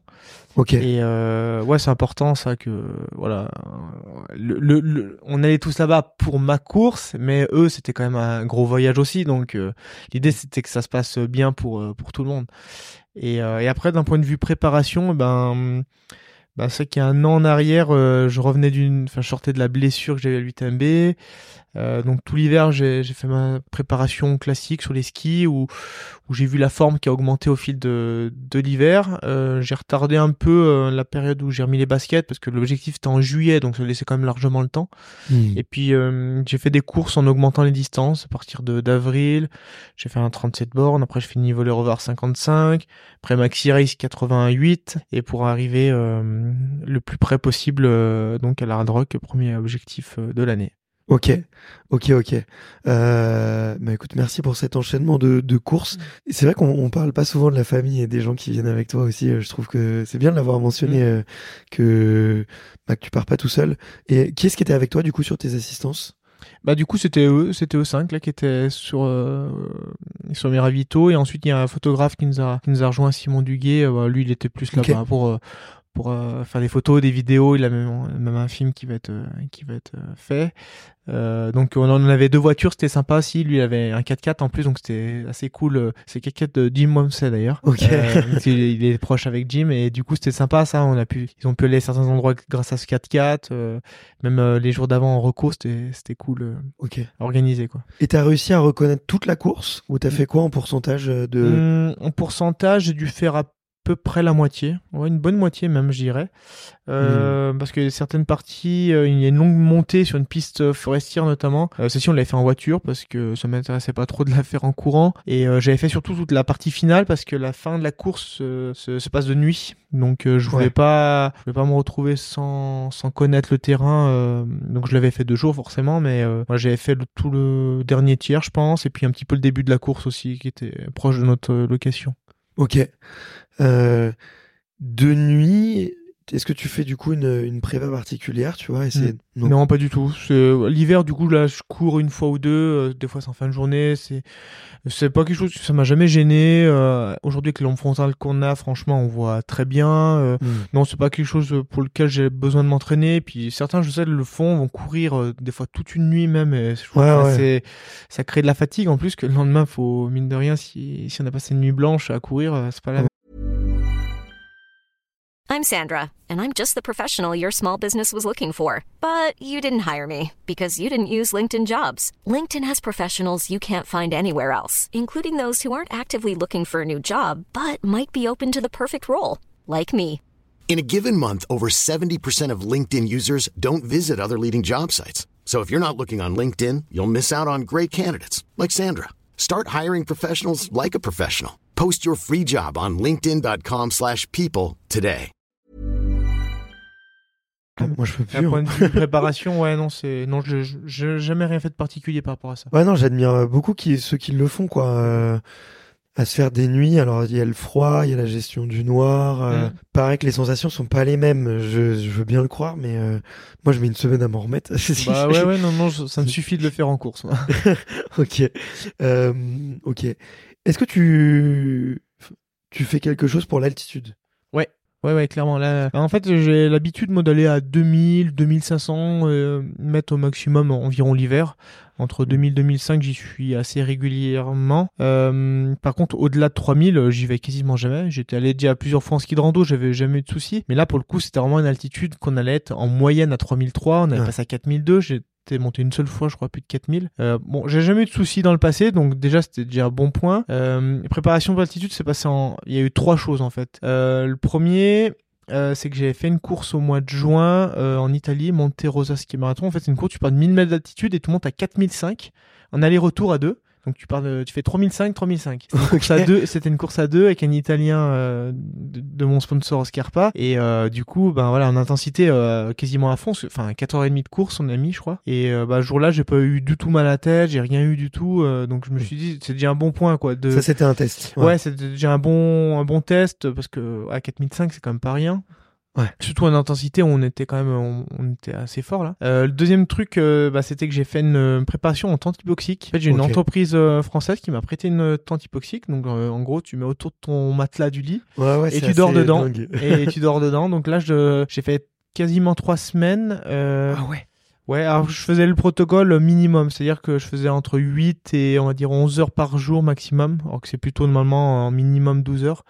Mais je voulais pas prendre trop de risques parce que je sais que c'est générateur de fatigue. Mmh. Euh, donc faire ça, c'était une période où je m'entraînais beaucoup. En plus, j'ai fait ça au mois de mois de juin, ouais. Donc euh, donc trois semaines où je passais les nuits. euh, concrètement, j'allais dormir dans cette tente et je me mettais. Au début, j'ai commencé à 3002, je crois, et à la fin, je terminais à 4000.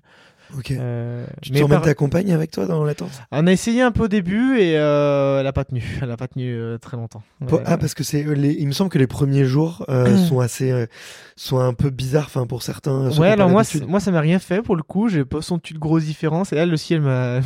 J'ai l'impression que le cœur il bat plus vite. Oui, c'est normal. Et je quoi, elle- du coup, elle voulait pas prendre trop de trop de risques. Je peux comprendre. Donc, on a fait un peu lié par une petite période de- du mois de juin, mais mais je pense que ça m'a aidé, hein, clairement, euh, parce que ça m'a, enfin, ça a permis à mon corps de m'habituer euh, tout doucement à l'altitude. Et puis suite à cette préparation de trois semaines, j'ai fait une semaine normale et, et ensuite on est parti aux États-Unis et donc euh, deux semaines sur place là-bas. Donc ça c'était la dernière phase d'acclimatation entre guillemets. Donc Ok. euh, là-bas on logeait à 2800. Dès que j'allais courir, je montais à 3 4000. Donc euh, Hmm. donc euh, c'est pas mal euh, juste avant la course, euh, une dernière acclimatation. Donc, euh, première phase, un test. Mm. Deuxième phase, euh, cette tente euh, hypoxique ouais. que tu fais pendant trois semaines. Mm.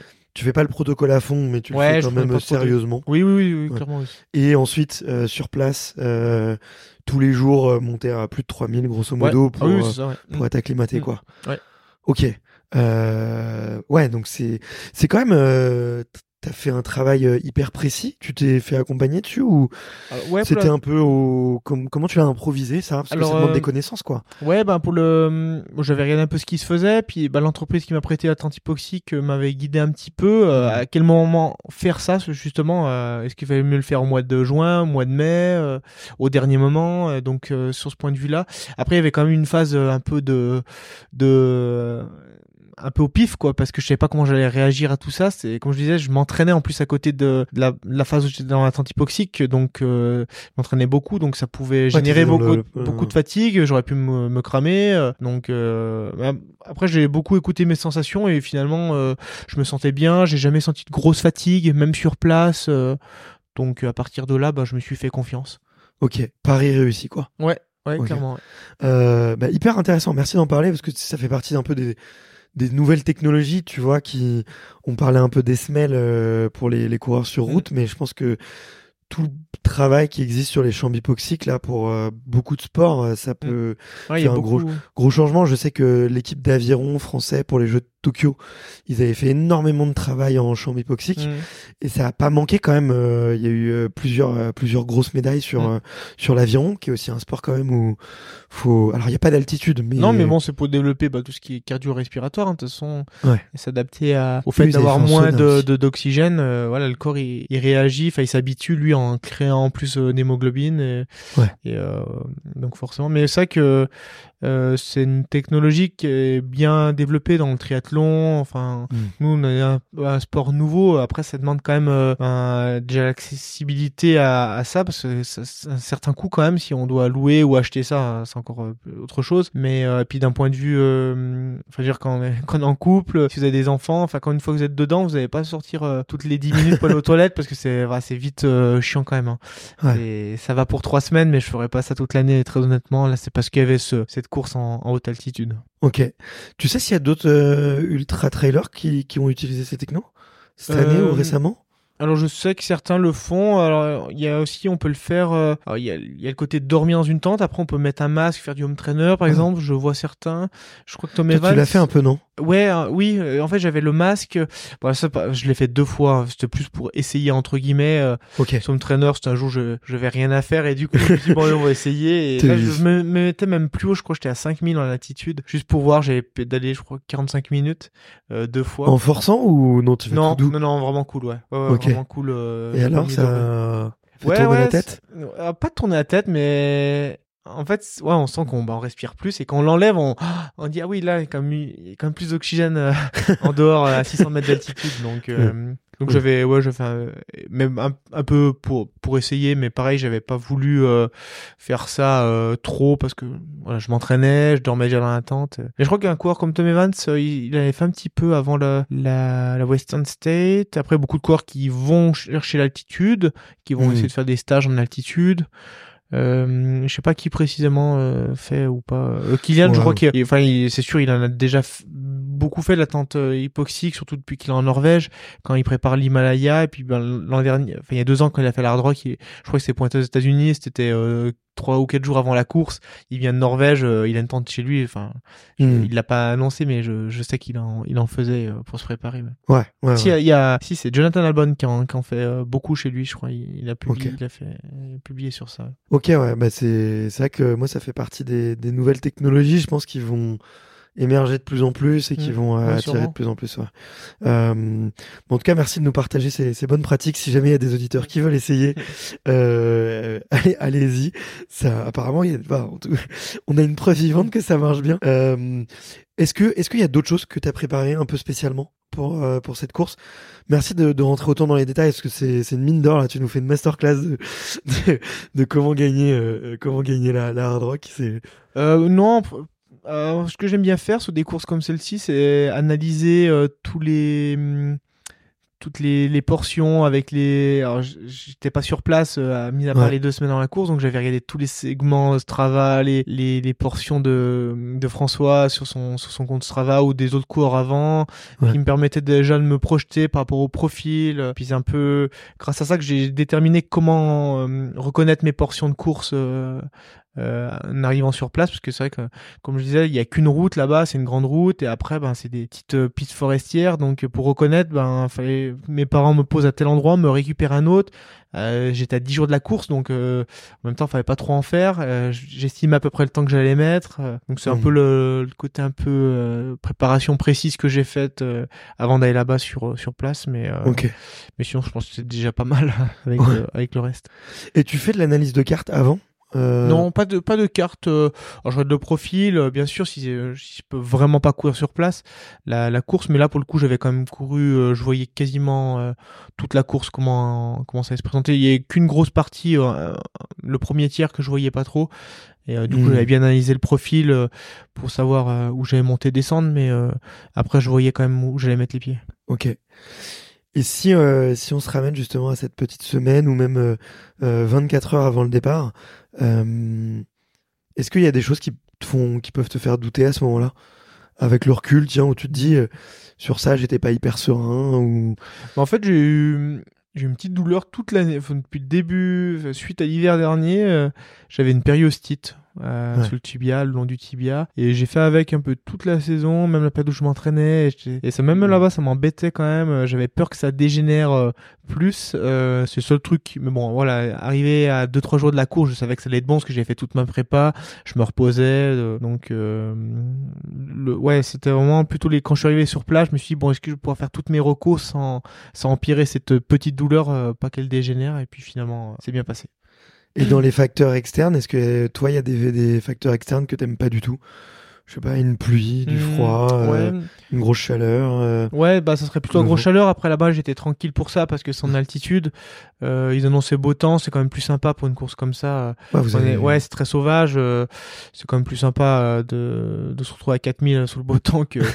c'est une période où en fait, juste après la course, c'est le début de la saison des pluies là-bas. Mhm. Donc en général, il fait quand même assez beau cette course et ça s'est confirmé cette année-là encore une fois.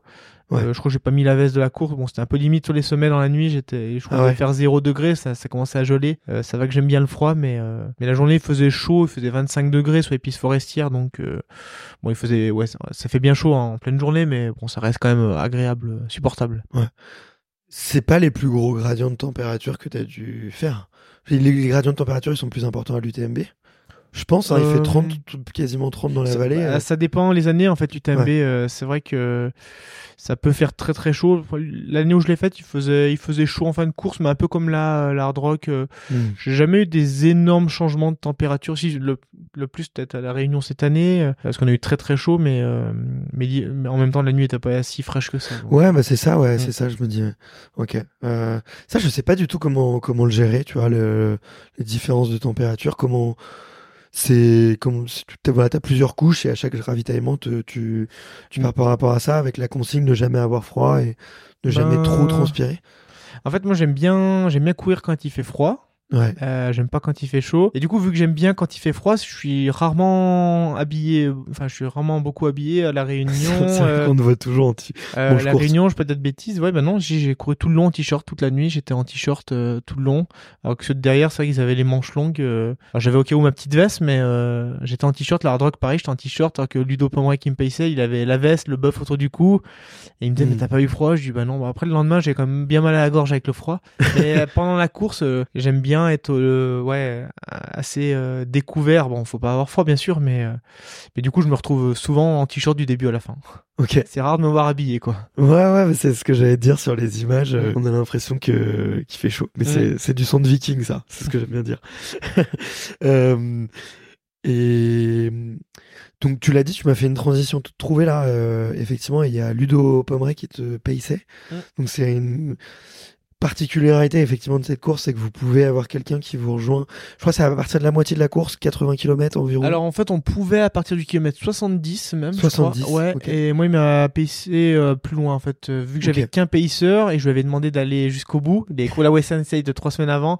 Je lui ai dit bon, commence au 90e, euh, ça me suffira. J'avais pas forcément besoin avant. C'était en pleine journée. ok, Mais sinon, on peut changer à chaque ravitaillement. Donc euh, potentiellement, on peut en avoir quatre quoi. ok. Euh, pourquoi Ludo? Ben déjà, il fallait que je trouve quelqu'un. C'était pas chose euh, facile parce que on est aux États-Unis, au Colorado. Hein, je peux pas demander aux copains euh, du coin de venir comme ça. Et en fait, Ludo bah, allait à la Western State et euh, en rigolant au, au, au stage euh, Compress Sport au mois de mars, ouais. Je lui dis oh tu veux pas rester une semaine de plus aux États-Unis? Comme ça, tu viens me payer ici. Et puis il me dit ah ça va être trop compliqué niveau boulot. Et puis en fait, c'est lui qui est revenu, je crois deux trois semaines après, en me disant euh, ouais t'as trouvé personne en fait. euh, ça me dit bien, euh, peut-être que je pourrais m'organiser avec ma femme, puis avec ma fille, avec sa fille et sa femme là-bas aux États-Unis. Et puis c'est de lui-même, euh, il m'a proposé de venir me payer ici, donc là c'était vraiment super cool de, de sa part. Ouais. Ouais, c'est une patte euh, Ludo euh, Ouais. de ce qui se dit. Ah Ouais. oui, bah clairement c'est ouais c'est c'est le bon mot pour le décrire. Il est super simple, euh, bah, je pense que c'est super accessible pour tout le monde. Il est très posé, euh, ouais moi j'a- j'adore. Ok. Euh, Est-ce que c'est- en plus ça doit être, j'imagine, hyper rassurant pour toi d'avoir un, un coureur aussi expérimenté, euh, Ludo, alors je sais pas combien d'ultra il a terminé, mais Moi non plus. mais euh, mais on peut le dire qu'il en a fait plus que toi. ouais, oui, oui. Moi, j'avais fait que 3. Donc, enfin, des, des 100 miles, j'avais fait que 3. Donc. Donc euh, qu'est-ce que qu'est-ce que ça apporte ouais d'avoir son son expérience, d'avoir euh, Bah là, ce qui m'a vraiment apporté, je pense, c'est de la, c'est de la compagnie. C'est, dur à dire, mais c'est, c'est une course qui est très très sauvage, comme je disais, à- mis à part les, les ravitaillements où il y a, il y a les bénévoles, où on retrouve, on revoit nos proches. Mm. Sur cer- certains ravitaux, on- ils y sont pas en plus. Euh, sinon, vous courez, vous voyez personne. Vous êtes en plein milieu euh, sauvage et il y a, y a, y a vraiment euh, personne, quoi. Vous, et puis la fin de C'est course. pas est de- l'UTMB, Ah non, non, c'est pas l'UTMB. La, la fin de course est de nuit en plus, donc forcément, il y a personne sur les chemins. Euh, et du coup, bah, le fait d'avoir quelqu'un avec qui discuter, euh, ouais, c'est, je me rappelle encore dans certaines descentes où, où euh, j'étais, j'étais bien, j'étais très lucide, et du coup, on discutait un peu de tout et de rien, même de, euh, je crois, on parlait de sa fille, ses études, des trucs comme ça. Et euh, ça, ça amène de la présence, en fait. euh, hmm. donc, c'est pas pour le côté, moi, ça me gêne pas de courir tout seul, je m'entraîne toujours tout seul. ce côté-là, ça me gêne pas, j'ai, j'avais pas peur d'être en montagne tout seul de nuit.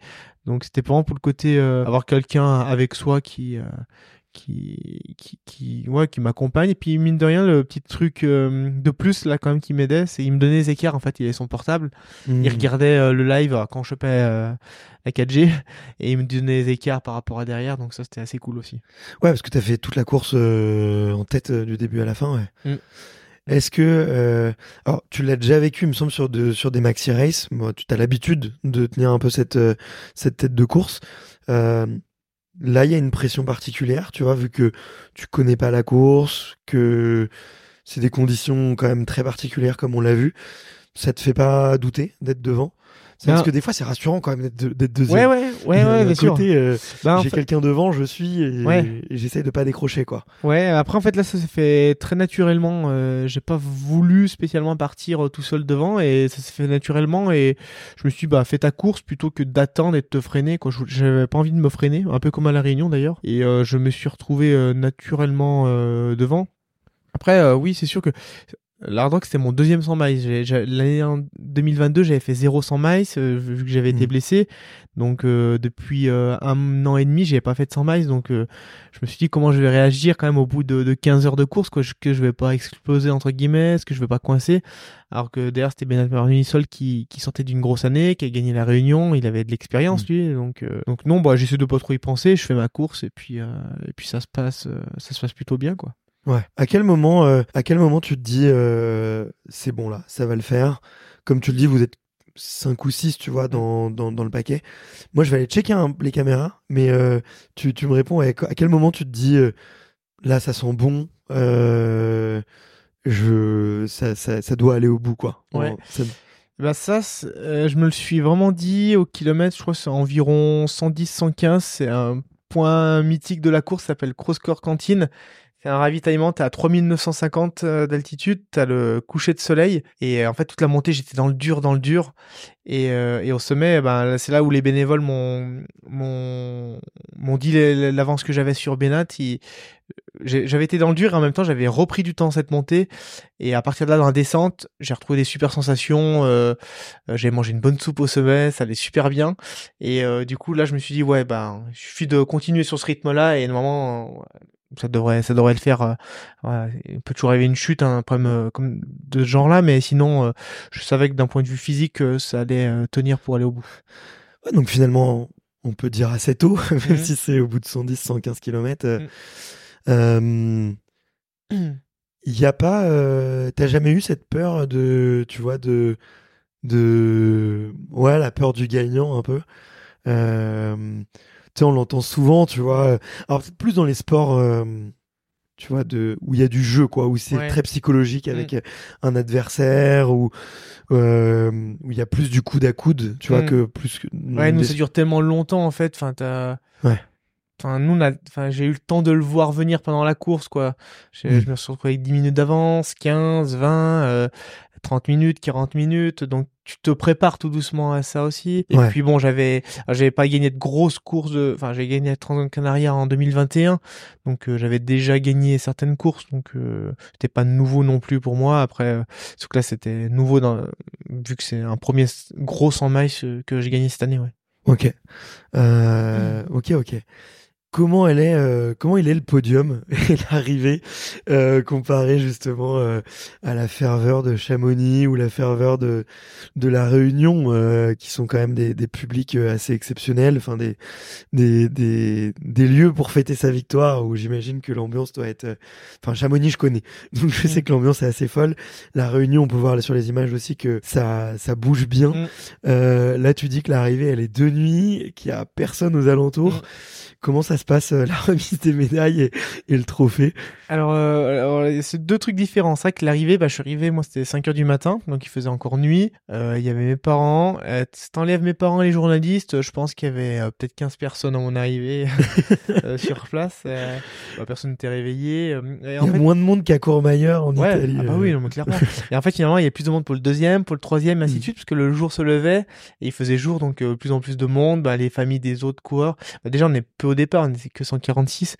Mais, Mm. euh, mais c'est vrai que même dans la petite ville d'à côté, Durango, où nous on logeait entre, entre les deux villes, entre Silverton et Durango, et j'étais allé me faire masser deux jours avant la course, et la masseuse qui m'avait massé, elle connaissait même pas la course. Je lui dis, vous faites quelle course? Je, je lui explique, elle me dit, ah ouais, d'accord, euh, elle connaissait pas.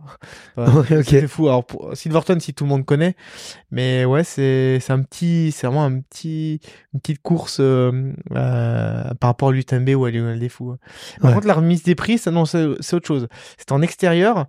Et donc avec tout le monde, on pouvait inviter tous ceux qu'on voulait. Et en fait, ils font un gros brunch euh, à 10h du matin. Donc tout le monde, on mange, tout le monde euh, brunch Le dans un grand parc Ouais. à l'extérieur. Et ensuite, la remise des prix, ils appellent, ça a commencé à midi, euh, du dernier finisher au premier et ils te donnent un diplôme à chacun. Un diplôme, un- le premier on a eu une coupe en plus, enfin un trophée. Mais c'est super sympa le principe, un par un, t'es appelé, tu te lèves, tu vas chercher ton diplôme. Mais même pas de podium, il n'y a pas de podium. On je crois que j'ai pas pris une seule photo que les trois. On a... Ok. Ouais, j'ai pas pris de photo avec Bernard Marmisol. Il n'y a pas de système de, de podium 1, 2, 3 quoi. C'est vraiment Ok. un, un par un. Ok, c'est marrant. Je, je connaissais pas cette histoire de diplôme. Ça fait un peu université ouais, américaine. Euh, ouais. c'est euh, c'est Avec, original. le, en tout cas. avec le- notre temps dessus, avec nos, nos prénoms dessus, ouais. Ok. C'était euh, c'est c'est quoi C'est le Norseman, le triathlon euh, qui fait un peu pareil, c'est avec le t-shirt noir et le t-shirt blanc. euh, euh, en fonction de où est-ce que t'en es sur la course Mm. à pied, euh, euh, on te file, on te file le, le t-shirt. Ça te, ça te donne envie d'ailleurs le triathlon un peu C'est un jour? Non, ben, le problème c'est l'eau, quoi. le problème c'est l'eau parce À que chaque fois, c'est toujours le même souci. hein, Non, mais il y, a des- y a deux triathlons sympas. Il y en a un qui est à côté de enfin, qui est, euh, là où j'habite, à Saint-Joriot, et c'est un triathlon très alpin, en fait. Parce que Mm. le vélo, t'as 180 bornes, et je crois que t'as 4000 et quelques de dénivelé, euh, en vélo.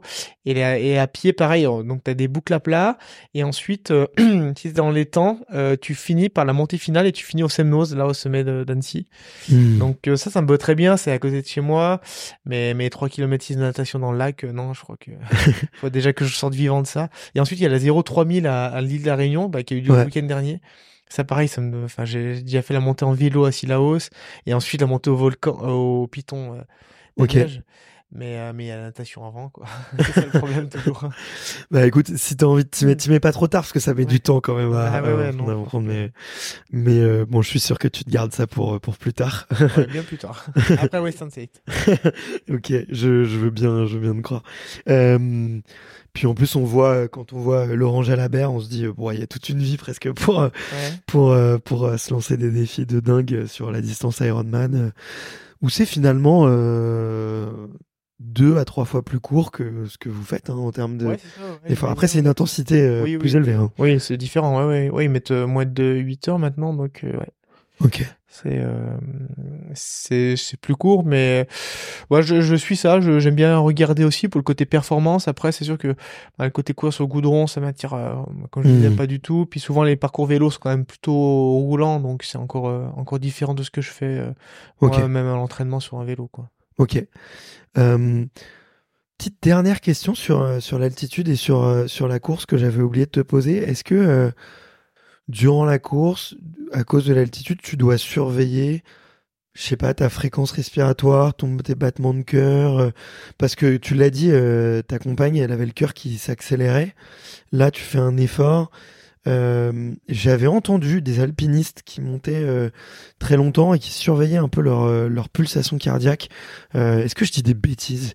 Est-ce que toi, c'est quelque chose que tu surveillais euh, d'une d'une façon ou d'une autre euh, En fait, à l'entraînement, j'avais j'avais la, ceinture cardio quand j'étais là-bas. Euh, j'avais surveillé en fait pendant mon acclimatation en tente euh, le, taux d'oxygène dans le sang avec un saturomètre.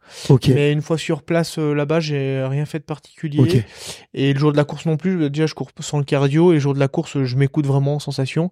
Et en fait, finalement, le jour de la course, le c'est le seul jour, le premier jour, euh, c'est bien tombé, hein, où j'ai vraiment rien ressenti. Je sais pas, il y a le côté adrénaline, mais même les deux trois jours avant, quand je courais les derniers petits footings, dès que j'ai quoi, je me disais ah ouais, là quand même l'altitude, on va la sentir. Et le jour de la course, euh, je veux pas dire j'ai rien senti, mais j'y ai pas pensé, ça m'a pas, je suis pas dit ah tu manques d'oxygène, euh, j'ai pas eu ce souci là, ouais. Ok. Comme quoi. je, ouais, je me fiais vraiment mes sensations. Ok. Comme quoi, ouais, la prépa était super bien réussie. Mm. Est-ce que c'est la course la plus difficile pour la récupération justement? Entre euh, le voyage, euh, le, tu sais, l'organisation, euh, l'arrivée un peu de nuit, donc t'es encore, t'es aussi décalé, t'es, es quand même pas mal décalé. Est-ce que c'est pas plus dur finalement pour pour récupérer une course comme ça? Ouais, c'est sûr, c'est oui, clairement ça sera ça sera plus dur. Là après, comme mon autre objectif c'était la réunion qui était trois mois après, je m'étais vraiment donné deux semaines où où j'allais rien faire derrière et en fait je suis rentré trois jours après. Je suis arrivé là avec décalage je suis reparti en Bretagne pour un mariage. Enfin c'était j'avais le total euh, pas bien récupéré euh, décalage horaire fatigue. Bah ouais en effet euh, on arrive à 5 heures du matin. Donc je faisais beaucoup, je faisais des siestes beaucoup, je dormais euh, pas hmm. mal dans la journée euh, pendant une semaine, dix jours, même peut-être deux semaines. Mais euh, vu que j'avais pas d'objectif, enfin j'avais pas sur l'UTMB par exemple, donc je m'en fichais. Et puis j'ai vraiment pris le temps. même les premières semaines, j'ai refait du sport. je suis progressivement, je me suis écouté et, ça s'est bien passé. mais parce que j'avais pas ce stress aussi d'avoir une compète qui arrive à, à, court terme derrière. Ok. Donc c'est quand même plus facile, je pense. Ouais, ça marche. Ouais. Et tu est-ce que tu tombes malade ou euh, t'as as des tous les side effects là de la redescente un peu de altitude plus effort euh. moi je sais que la première fois que euh, que vraiment j'ai fait enfin sur ma plus longue distance pendant plusieurs jours tu j'ai eu un peu le le choc traumatique où je pense bah, que ouais clairement le corps est affaibli euh, depuis cette année, je prends des compléments alimentaires, toi vitamine C, vitamine D, des trucs comme ça, un peu magnésium. Surtout après. Euh, ouais, bah, tout le temps en fait. Je prends ça d'un point de vue régulier. Ouais. Euh, je me suis fait suivre pour ça et voilà, je donc je suis passé à jouer en tout cas, mais j'ai pas eu de, j'ai pas chopé d'infection respiratoire, de problème, j'ai pas eu de gros problèmes physiques. Surtout, c'est surtout ça qui m'a bien aidé, je pense. J'ai pas eu de grosses douleurs musculaires suite à la course, donc c'est quand même, ça aide quand même pour la pour la récup déjà. Ok, ok, ok. Euh, du coup, là, t'as trois mois pour, pour te préparer. Comment, comment est-ce que ça s'organise un peu tout ça à ce moment-là? Bah, C'est. Bah, c'était le, le, planning idéal, donc euh, je, je, enfin, je trouvais sur le papier parce que bah, ça laissait vachement le temps. C'est euh... vraiment pour toi, c'est trois mois un pic de forme pour en retrouver un, pour redescendre et remonter? Mmh, bah, je savais pas finalement parce que c'était seulement mon second sans maïs, le l'hard rock et, la diagonale mon troisième, donc c'est ce que j'espérais en fait. Je m'étais dit, ben voilà, c'est l'idéal pour euh, pour une année comme ça euh, t'as que entre guillemets deux gros pics de forme à avoir euh, et entre temps bah tu peux te reposer euh, je vais pouvoir euh, remettre un peu de, de l'entraînement à partir de mi-août et puis ensuite, je fais une course de préparation euh, euh, Wish Rubble by UTMB euh, pour qualifier pour l'UTMB l'année prochaine aussi, en mi-septembre. Et puis là, c'était mon dernier. Euh, enfin, c'est à partir de là que j'ai fait mon gros bloc d'entraînement pour la Réunion. Ouais. Et puis, puis, puis de nouveau, voyage, acclimatation sur place, petit troco. Et... Mais là, tu connais par cœur. Et là, je connaissais quasiment tout déjà, parce que j'étais plusieurs fois à La Réunion, et je connaissais pas juste le début et le changement de la sortie de ma fat. Donc, c'est les deux seuls recours que j'ai fait en arrivant sur place euh, là-bas. Quand tu quand y allais, c'était euh, pendant pendant la diag du coup ou c'était En fait, euh, j'y suis allé trois fois pour la diagonale, trois fois je voulais participer à la course et trois fois j'étais blessé en arrivant mmh. sur place. 2018, 2019, 2022. Donc euh, bon, c'est les années où j'ai quand même j'ai pu euh, profiter de l'île, euh, marcher sur place, donc ce qui m'avait permis de reconnaître quasiment la totalité de la course. Et t'avais pris le départ? Non, jamais, jamais pris le départ. Mais du coup, j'avais comme cet avantage d'arriver sur une île que je connaissais par cœur. J'étais à l'aise avec tout. Enfin, on a nos habitudes même avec les magasins où on est logé, les routes. Donc d'un point de vue préparation, c'était quand même beaucoup plus simple que que l'hard rock par exemple. Ouais, ouais, ouais. Et t'as pas peur d'une malédiction euh, après les trois fois précédentes ah là? bah Tu l'as bien, tu l'as bien balayé, mais euh, ouais, ouais, non, bien sûr, on y pense. Hein, forcément, on se dit bon, j'espère que ça va tenir jusqu'au jour J, mais, mais c'est vrai quand plus la course approchait, plus j'avais des sensations agréables et ça s'est confirmé le jour J. Ok, ok, ok. Je t'ai pas trop entendu la, la raconter cette cette course. Est-ce que c'est j'ai cru comprendre que tu t'es senti super bien tout au tout du long, mm. euh, que peut-être même c'était euh, la course où tu t'es senti le mieux euh, de, de, de ta carrière. Euh, ça, cette sensation de bien-être, elle commence quand? Elle commence euh, la semaine où tu arrives, elle commence la veille au soir, elle commence, je sais pas, au bout de 5-10 kilomètres, tu vois? à quel moment tu, tu, tu, tu sens que, que tu es dans un bon jour? Bah, ouais, t'as un peu tout dit. C'est, en arrivant à la Réunion, j'ai fait mes deux dernières grosses recos sur place. J'ai fait quoi, des sorties de 4 heures, je crois. Et euh, la première, euh, bah, c'est bien passé. Euh, j'avais, j'avais des sensations bonnes. Et en fait, en regardant vite fait le temps que je mettais sur les segments Strava, je me dis, là, je suis assez vite, en fait. C'était un peu particulier, sensation, parce que je m'étais vraiment bien reposé avant.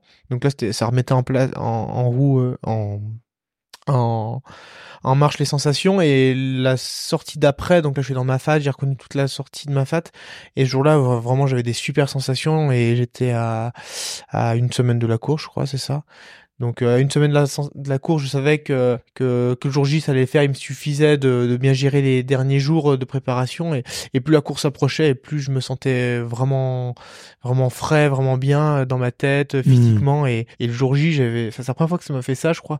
J'ai jamais d'habitude on a toujours un petit stress, un peu d'excitation et euh, ce jour-là je me suis dit, bon, il y a un moment peut-être que je vais stresser, même pas le dernier repas. Je me sentais super super bien. C'était euh, c'était vachement agréable. Et j'étais très en fait très confiant euh, à l'approche de la course euh, vis-à-vis de mes, enfin ouais, de par mes sensations euh, et puis ouais, je, j'ai essayé de m'imaginer le meilleur des scénarios tout au long de, de, la course. Et après, voilà, on a pris le départ et dès que la pente euh, s'est accentuée au fil de, du septième kilomètre, je crois à peu près, là tout de suite j'avais des super sensations et je savais que j'étais dans, dans un bon jour. Ok. Tu, tu fais encore quasiment toute la, la course en tête, il me, semble, de, de mémoire. C'est qui derrière déjà? En fait, derrière, il y avait un, gros groupe. Euh, il y avait Germain Grangier, François ouais. Jean-Philippe Choumi et le Corse Lambert Santelli. Donc il y avait, ils annonçaient cinq favoris. Euh, c'est vrai que bah, j'étais tout seul devant et, euh, et derrière les quatre, euh, les quatre euh, gros coureurs. Donc bah faut pas trop y penser. Bon, je sais, pendant la course, je savais pas exactement qui était derrière, si étaient tous ensemble ou pas. Je l'ai su que je crois au, matin même à Silaos là. Mais mais j'ai fait ma course, ouais, et je me suis retrouvé rapidement aussi devant tout seul. Ok. Et euh, là cette fois-ci tu n'auras pas de pacer, euh, mais tu mais tu connais tu connais bien.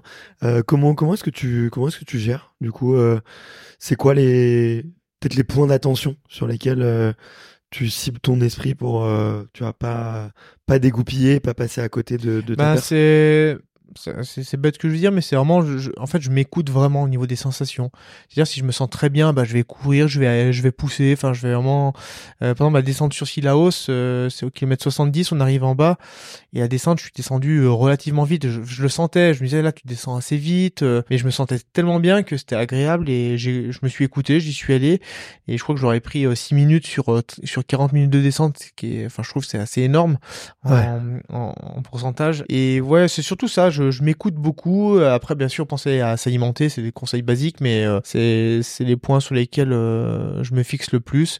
Euh, puis de faire les choses bien carrées au ravitaillement, pas perdre trop de temps, bien hmm. partir avec tout ce qu'il faut entre entre deux points. Parce que là, par exemple, si la hausse, je voyais pas mes parents jusqu'à la sortie de ma fat, donc c'était 7-8 heures plus tard. Donc donc voilà, fallait bien qu'ils me donnent ce que j'ai besoin, même si j'avais d'autres ravitaillements oh. par, d'autres personnes, mais mais ouais, c'est surtout ça sur les sur quoi je me, je me focalise. C'est pas trop dur d'avoir les avec euh, ses parents Non, bah en fait moi je c'est ce que je dis. Tout le monde me dit ah t'as besoin de tes parents? Je dis non, c'est juste qu'en fait ils viennent sur de course, je suis content, euh, je les vois. Mais ça serait quand mon frère, c'est mon frère qui fait. Quand c'est ma compagne, c'est ma compagne. Ça serait quelqu'un d'autre, franchement, ça me gênerait pas. Euh, j'ai pas besoin d'une personne particulière du moment qu'ils font le truc que j'ai besoin. Et voilà. Et puis je suis pas millimétré non plus sur les ravitaillements, ces distances là. ouais, même si je perds 20 secondes, je pense que c'est pas c'est pas crucial non plus. Donc Tu, tu, tu manges quoi toi d'ailleurs sur les sur la ravito C'est quoi tes, tes petites routines? Bah, j'ai l'habitude avec mes produits énergétiques de, de mon sponsor. Et puis après, là, j'avais préparé des, j'avais essayé ça euh, euh, bah, sur la préparation ici euh, en Savoie. J'ai pris des maquis avocats. Mais en fait, finalement, le jour de la course, j'ai même enlevé l'avocat. euh, j'ai mangé que du un petit peu de riz, euh, un peu de riz, et puis souvent euh, un côté salé aussi que j'aime bien avoir un, un retour salé avec du bouillon, Hmm. du bouillon de poule par exemple, comme ça, qui va vraiment couper le, le côté euh, sucré. Ouais. Euh, mais sinon, on va tourner après avec des gels, des compotes, euh, et puis de la boisson. Là, il c'était très chaud à la réunion, donc euh, j'ai quasiment rien mangé de solide. Ah ouais? Ouais, j'ai mangé quasiment que du liquide ou semi-liquide, qu'on appelle voilà compote, choses comme ça. Hmm. J'ai mangé une barre de la course, je crois. Et après, j'ai mangé quatre équivalents de maquis, enfin de riz, et sinon, ouais, quasiment que solide, enfin liquide et, et semi-liquide. Ok, d'accord. Ouais. Ça, ça, je pourrais pas moi. franchement, euh, même psychologiquement, euh, je sais pas si si si je tiendrais, mais euh, mais hyper que. Enfin, je trouve il y a autant de stratégies que de que de coureurs quoi. Il y en a. euh, Oui.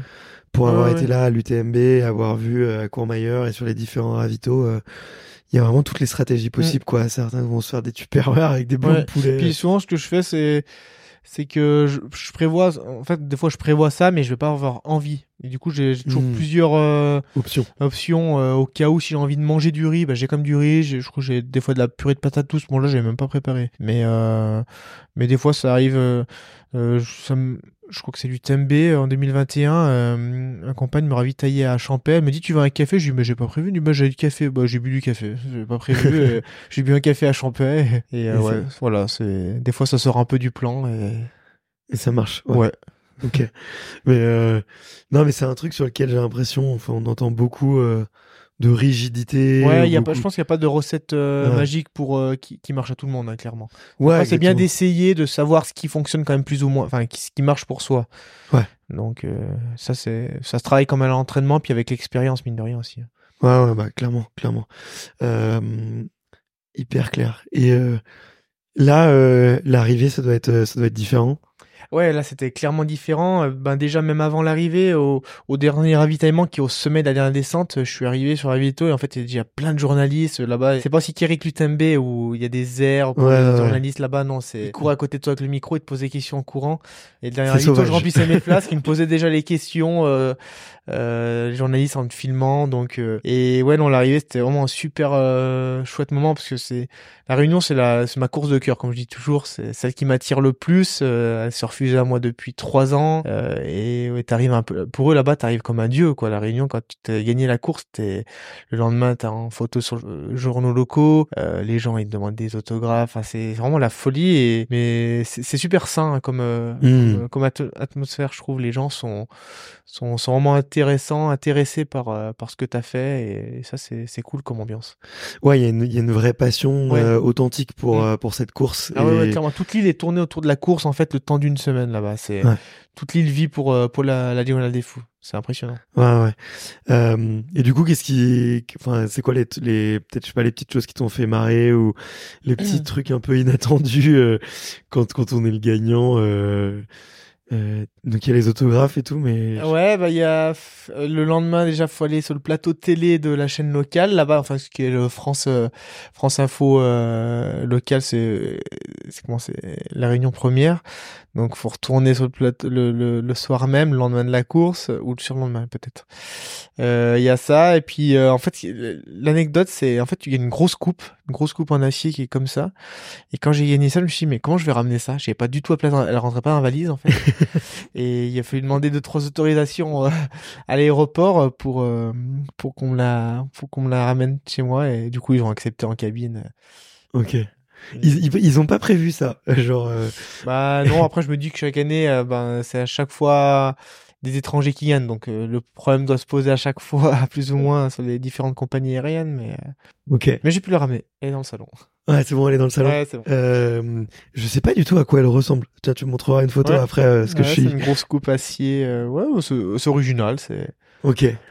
Ça habille, euh, ça change du, du, du diplôme. euh. Ouais, ouais, bah oui, c'est ça, c'est original. Et puis, euh, bah, celui qui est je- je- vraiment joli, c'est celui de l'hard rock. C'est vraiment un truc en bois avec un, avec un mouflon euh, euh, Mm. taillé dans du, Oui, pas j'ai du vu. bronze, mais je, je sais plus quelle matière, mais c'est, il est vraiment joli celui-ci. Ouais, c'est un beau. Mais j'ai mis les deux à côté quand même. Bien sûr. J'ai vu effectivement que tu avais fait une petite vidéo Ouais. pour faire pour faire choisir euh, ta fille, c'est ça? Un garçon. Garçon, pardon, excuse-moi. excuse-moi. Et euh, ok, donc ouais, euh, ramener le. Tu ramènes quoi d'autre? Il y a de... rien d'autre? Il y a des petits souvenirs ou? Euh, si, bon, il y avait des, ah, des souvenirs, oui, bien sûr. J'ai ramené. euh, euh, L'anecdote, c'est qu'en fait, j'ai un ancien collègue de travail qui est là-bas. Et il m'avait dit, la veille de, de la course, il me dit, bah, si tu fais podium, euh, j'ai un patient, celui qui est kiné là-bas, il me dit, il y a un patient qui, qui t'offre une bouteille de rhum arrangé. Je dis, bon, bah, je, je, je retiens. Et puis, bah, du coup, le lendemain, je lui ai écrit et je lui ai dit, bon, bah, j'attends le rhum. Et puis, il me l'a, il me l'a offert. Donc, je suis revenu avec ma bouteille de rhum arrangé aussi. Ah, on a des ananas dans la, dans la valise, euh, parce que là-bas, c'est les, les ananas tout frais, euh, c'est, c'est super bon. Et, et puis après aussi, en plus avait un gros panier garni avec plein de spécialités locales, ça c'est, c'est plutôt cool. C'est, trop bien c'est bon souvenir. C'est quoi que t'as préféré d'ailleurs? Est-ce que euh, Sur quoi? sur le dans, le dans le panier garni avec tout euh, Ah, il y avait des, hum, des espèces de biscuits avec de, hum, avec euh, de la papaye dedans. Il y avait papaye, il y avait je sais plus, tous les tous les fruits locaux et c'était vraiment super bon. Je, j'ai mangé ça toutes les semaines d'après Ok. en revenant en Savoie.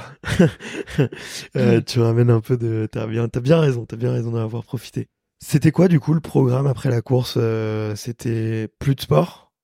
Ouais, alors en fait, je m'étais dit, enfin, oui, c'était clairement la fin d'année euh, pour euh, pour moi. Euh, L'année était plus que réussie, donc euh, c'est quand même plus facile de récupérer, je pense, quand on réussit un objectif. Et euh, du coup, j'ai pas fait de sport, euh, je crois 10, 11 jours. Et ensuite, j'avais pas du tout de programme pendant au moins 2-3 semaines. Enfin, même jusqu'à là aujourd'hui, là, je reprends quand même vraiment une démarche un peu Mm. plus performance, mais euh, mais c'était l'idée de faire du sport si j'avais envie, euh, surtout pas faire longtemps. C'est-à-dire que j'allais courir une heure. Si je voulais faire du home trainer, bah, je faisais un petit peu d'home trainer. Euh, je m'écoutais vraiment, puis j'attendais surtout l'hiver qui arrive avec la neige dans les montagnes. Et donc là, c'est arrivé. Donc maintenant, là, je remets les skis de rando et puis je, je vais me repréparer tout doucement, plus spécifiquement pour le ski de rando. Ok. J'ai vraiment l'impression que c'est c'est devenu euh, vraiment le comment dire l'arme des grands ultra trailers euh, d'aller skier l'hiver euh, pour euh, pour reproduire un effort assez intense, long, euh, tout en tout en étant porté et sans Ouais. sans choc quoi. Ouais, bah c'est un. Moi, je suis vraiment un fervent partisan du ski de rando en, termes de préparation parce que ça nous permet de travailler la caisse. On fait des, heures, euh, on passe des heures. Euh, L'année passée, je crois que j'ai dû faire 110 000 mètres dénivelé positif en ski euh, sur euh, trois mois en, ski, donc c'est euh, conséquent. Voilà, ça permet de faire un gros volume. On, bosse ce qu'on appelle l'endurance de force, c'est-à-dire produire de la force pendant des heures et des heures. Et c'est une capacité. Je pense c'est le- la c'est le critère euh, principal sur de, sur de l'ultra endurance donc euh, donc je pense que c'est pour ça que tous ceux qui en font performent sur ça c'est vrai que François euh, Xavier fait plutôt du ski de fond lui mais Kylian, euh, bah, on voit Jonathan Albon, Pete Anjdal qui sont en Norvège à Kylian, tout le monde, tout le monde fait ça. Ludo, pour moi, il fait des heures et des heures lui aussi d'entraînement de ski l'hiver. Et puis il y a le côté altitude, mine de rien, on, on va Mm. chercher chaque fois l'altitude, donc on adapte aussi notre corps à ça. Ouais. les- et puis ça nous permet surtout, moi je le vois aussi pour une, une période de 3-4 mois où je laisse mes articulations un peu plus tranquilles. Ouais. Euh, voilà, si on a des petites douleurs, je sais qu'elles vont passer sur cette période-là, et ça fait un gros, une grosse remise à zéro euh, sur cette période, tout en s'entraînant énormément. et- Ouais, ouais, je vois ça, l'air d'être un super compromis. Et, euh, et en, parlant en parlant d'artic- d'articulation, tu prends du collagène ou, ou des compléments pour les un peu les, les, les requinquer ou euh, Non, bah en fait, j'ai articulairement parlant, j'ai jamais eu mal, si ce n'est, euh, enfin, aux genoux, aux chevilles, jamais eu. Aux hanches, euh, oui, parce que j'avais, eu, comme je disais, en 2016-2018, j'avais des, hmm. des malformations, entre guillemets. Donc, j'ai été opéré, on m'a raboté une partie de, de l'os, faire simple. Euh, mais sinon, je, non, je prends jamais euh, rien de particulier. Enfin, le complément, c'est vitamine C, vitamine D, euh, magnésium et du fer. Que je... Ok, ok, ok. Euh, bon, je vois qu'on arrive à une heure et demie, donc il va l'heure de, de de raccrocher. Bon, j'avais il y avait plein d'autres sujets que je voulais voir. Deux, alors j'avais quand même une petite question un peu marrante euh, que j'aime bien poser aux ultra trailers. C'est euh, est-ce qu'on va voir les Kenyans gagner l'UTMB un jour? C'était la question attendue. Ouais, mais ça, ça, c'est un gros débat et moi j'ai une réponse assez tranchée, c'est que je pense qu'ils n'y arriveront pas sur le sur l'UTMB, hein, je parle. Ouais, ouais. Euh, même sur 80 km, je pense que, enfin 180, 100 km. Euh, en, dessous, on le voit, ils sont très forts sur une, euh, peuvent être très forts sur euh, sur Sierzinal, sur des formats jusqu'à 40 km, mais même 40, on voit que ça commence déjà à pêcher. Sierzinal, c'est deux heures et demie hein, pour les meilleurs pour eux. Mais au-delà, pour l'instant, ils sont pas, enfin, physiquement, on voit bien qu'ils sont pas formés pour ça. Sierzina, c'est une course où il faut courir, faut courir vite, euh, très hmm. vite. Il y a pas de bâton, il y a pas de, ils ont pas de sac. Euh, c'est un tout autre sport que de que de courir 170 km avec un sac de 2 kilos. Faut gérer l'alimentation, l'hydratation, savoir marcher avec des bâtons ça, je pense qu'ils ont jamais fait euh, pour l'instant. Donc, euh, ils, peuvent euh, jusqu'à 40 km, je pense, oui, c'est ça, sur les formats 40 km avec 2500 mètres dénivelé, 3000 peut-être. Si hmm. Après, on parle des Kenyans, pas forcément que les Kenyans d'ailleurs, d'autres pays qui sont voilà, pays africains, mais mais ils pourront progresser, oui, clairement. Mais de là à avoir gagné sur l'ultra distance, je pense que c'est pas demain, demain la veille. Non, et puis finalement, c'est vrai qu'ils s'entraînent quasiment que sur du plat, tu vois, même s'ils ont bah, au Kenya, en tout cas le Kilimanjaro, il pourrait euh, avoir de l'altitude et faire du dénivelé. Et, et euh, je sais pas comment ils s'entraînent, mais les images qu'on voit de là-bas, euh, c'est de la piste. Et... Après, ouais, ce qu'on voit, les images, c'est surtout ceux qui font de la, de, la, vitesse, enfin du, du, marathon, comme ça. Ils ont des terrains quand même, je crois. Après, bah, je pense c'est ils viennent de d'un pays qui est pauvre. Je pense qu'ils font ça pour faire vivre leur famille, pour vivre. Donc forcément, ils vont là où il y a de l'argent. Et je pense qu'aujourd'hui, il y a quand même plus d'argent sur sur des marathons que que sur du trail donc, euh, mmh. mais, euh, mais tout de même, on, en voit de plus en plus arriver quand même sur les, sur les courses distance de trail, quoi. Sur le format Golden Trail Series jusqu'à marathon. Ouais. ouais. Non, et puis ouais, je pense que faut, enfin, parmi, euh, parmi tous les grands ultra trailers, tu vois, enfin, c'est faut quand même naître dans la montagne, en faire, être passionné, tu vois, des, très jeunes, quoi. Donc, ah si c'est pas quelque chose qui apparaît tôt, euh, ouais. j'ai du mal à croire que. Ouais, moi aussi, clairement. Que quelqu'un qui a couru 10 ans à faire du marathon et on peut pas se dire et tac qui va passer sur le long et il va réussir. Non, c'est enfin, ceux qui réussissent sur le long aujourd'hui euh, ou qui ont réussi. Euh, bon, enfin c'est des gars qui, qui courent depuis un moment sur des distances longues. Enfin François il a toujours fait ça. Xavier Thévenin il a, couru tout de suite sur des longues distances. Jim ça fait combien d'années qu'il court des longues distances? Enfin c'est c'est quand même toujours plus ou moins les mêmes profils euh, que, l'on a. Ouais, ouais, je vois tout à fait. Euh, bah écoute, trop cool. J'aurais eu ma petite, euh, mon avis, ton avis sur euh, sur la question. Et puis, euh, bah, tiens, vous pourrez nous dire, vous qui nous entendez, si si ça endiable vos dîners avec vos copains trailers et marathoniens. écoute, merci beaucoup Aurélien d'avoir passé ce, ce moment. Je me suis je me suis régalé euh, à pouvoir euh, aborder des sujets euh, sur lesquels je t'entends un peu moins et puis avoir un peu plus en détail aussi cette magnifique saison que, que tu as fait. Qu'est-ce que tu prévois pour 2024 hmm. Est-ce que tu as révélé publiquement ton, ton calendrier? Alors publiquement non parce que j'ai remarqué qu'à chaque fois que je le faisais ça se passait mal donc je me suis dit que je le ferais plus euh, je l'ai pas fait l'année passée, euh, je le ferai pas cette année, mais euh, mais oui, clairement. Enfin, j'ai dit que j'allais faire l'UTMB, donc ça c'est sûr. Et puis et puis, puis j'annonce aussi que je vais être euh, papa pour la seconde fois, donc euh, donc ça va s'articuler s'articuler autour de ça aussi le début de saison. Euh, euh, donc je vais pas aller à la hard rock notamment où je pouvais retourner grâce à ma victoire. Mais voilà, ce sera plutôt un focus UTMB dans un dans enfin dans un premier temps, puis ce, sera le gros objectif l'année prochaine. Et donc j'essaierai d'arriver le, le, plus près possible. Il y aura deux trois courses avant sûrement, mais, mais voilà. Ok, et eh ben écoute, on touche du bois euh, juste ici, hmm. et euh, je te souhaite euh, le meilleur et félicitations pour cette cette deuxième nouvelle parce que un, c'est facile, c'est de hmm. l'entraînement, deux, ça commence à devenir un sport national. C'est ce qu'on a dit, ouais. donc donc effectivement, ça ça ça prend une une, une partie de l'agenda et félicitations à, à, maman aussi. Merci beaucoup Aurélien. Et puis, comme comme on dit par chez moi, je te dis à très vite parce que il y a que les montagnes qui ne se recroisent pas. Ça marche. À bientôt. Salut. Ciao, ciao. Merci d'avoir écouté cet épisode jusqu'au bout. Si vous êtes encore là, c'est sûrement que l'épisode vous a plu, donc n'hésitez pas à le faire savoir autour de vous et à vous abonner pour ne louper aucun épisode. J'ai mis tous les liens dans la description, donc n'hésitez pas à y jeter un coup d'œil. Et sinon, moi je vous dis à la semaine prochaine pour une prochaine interview. Ciao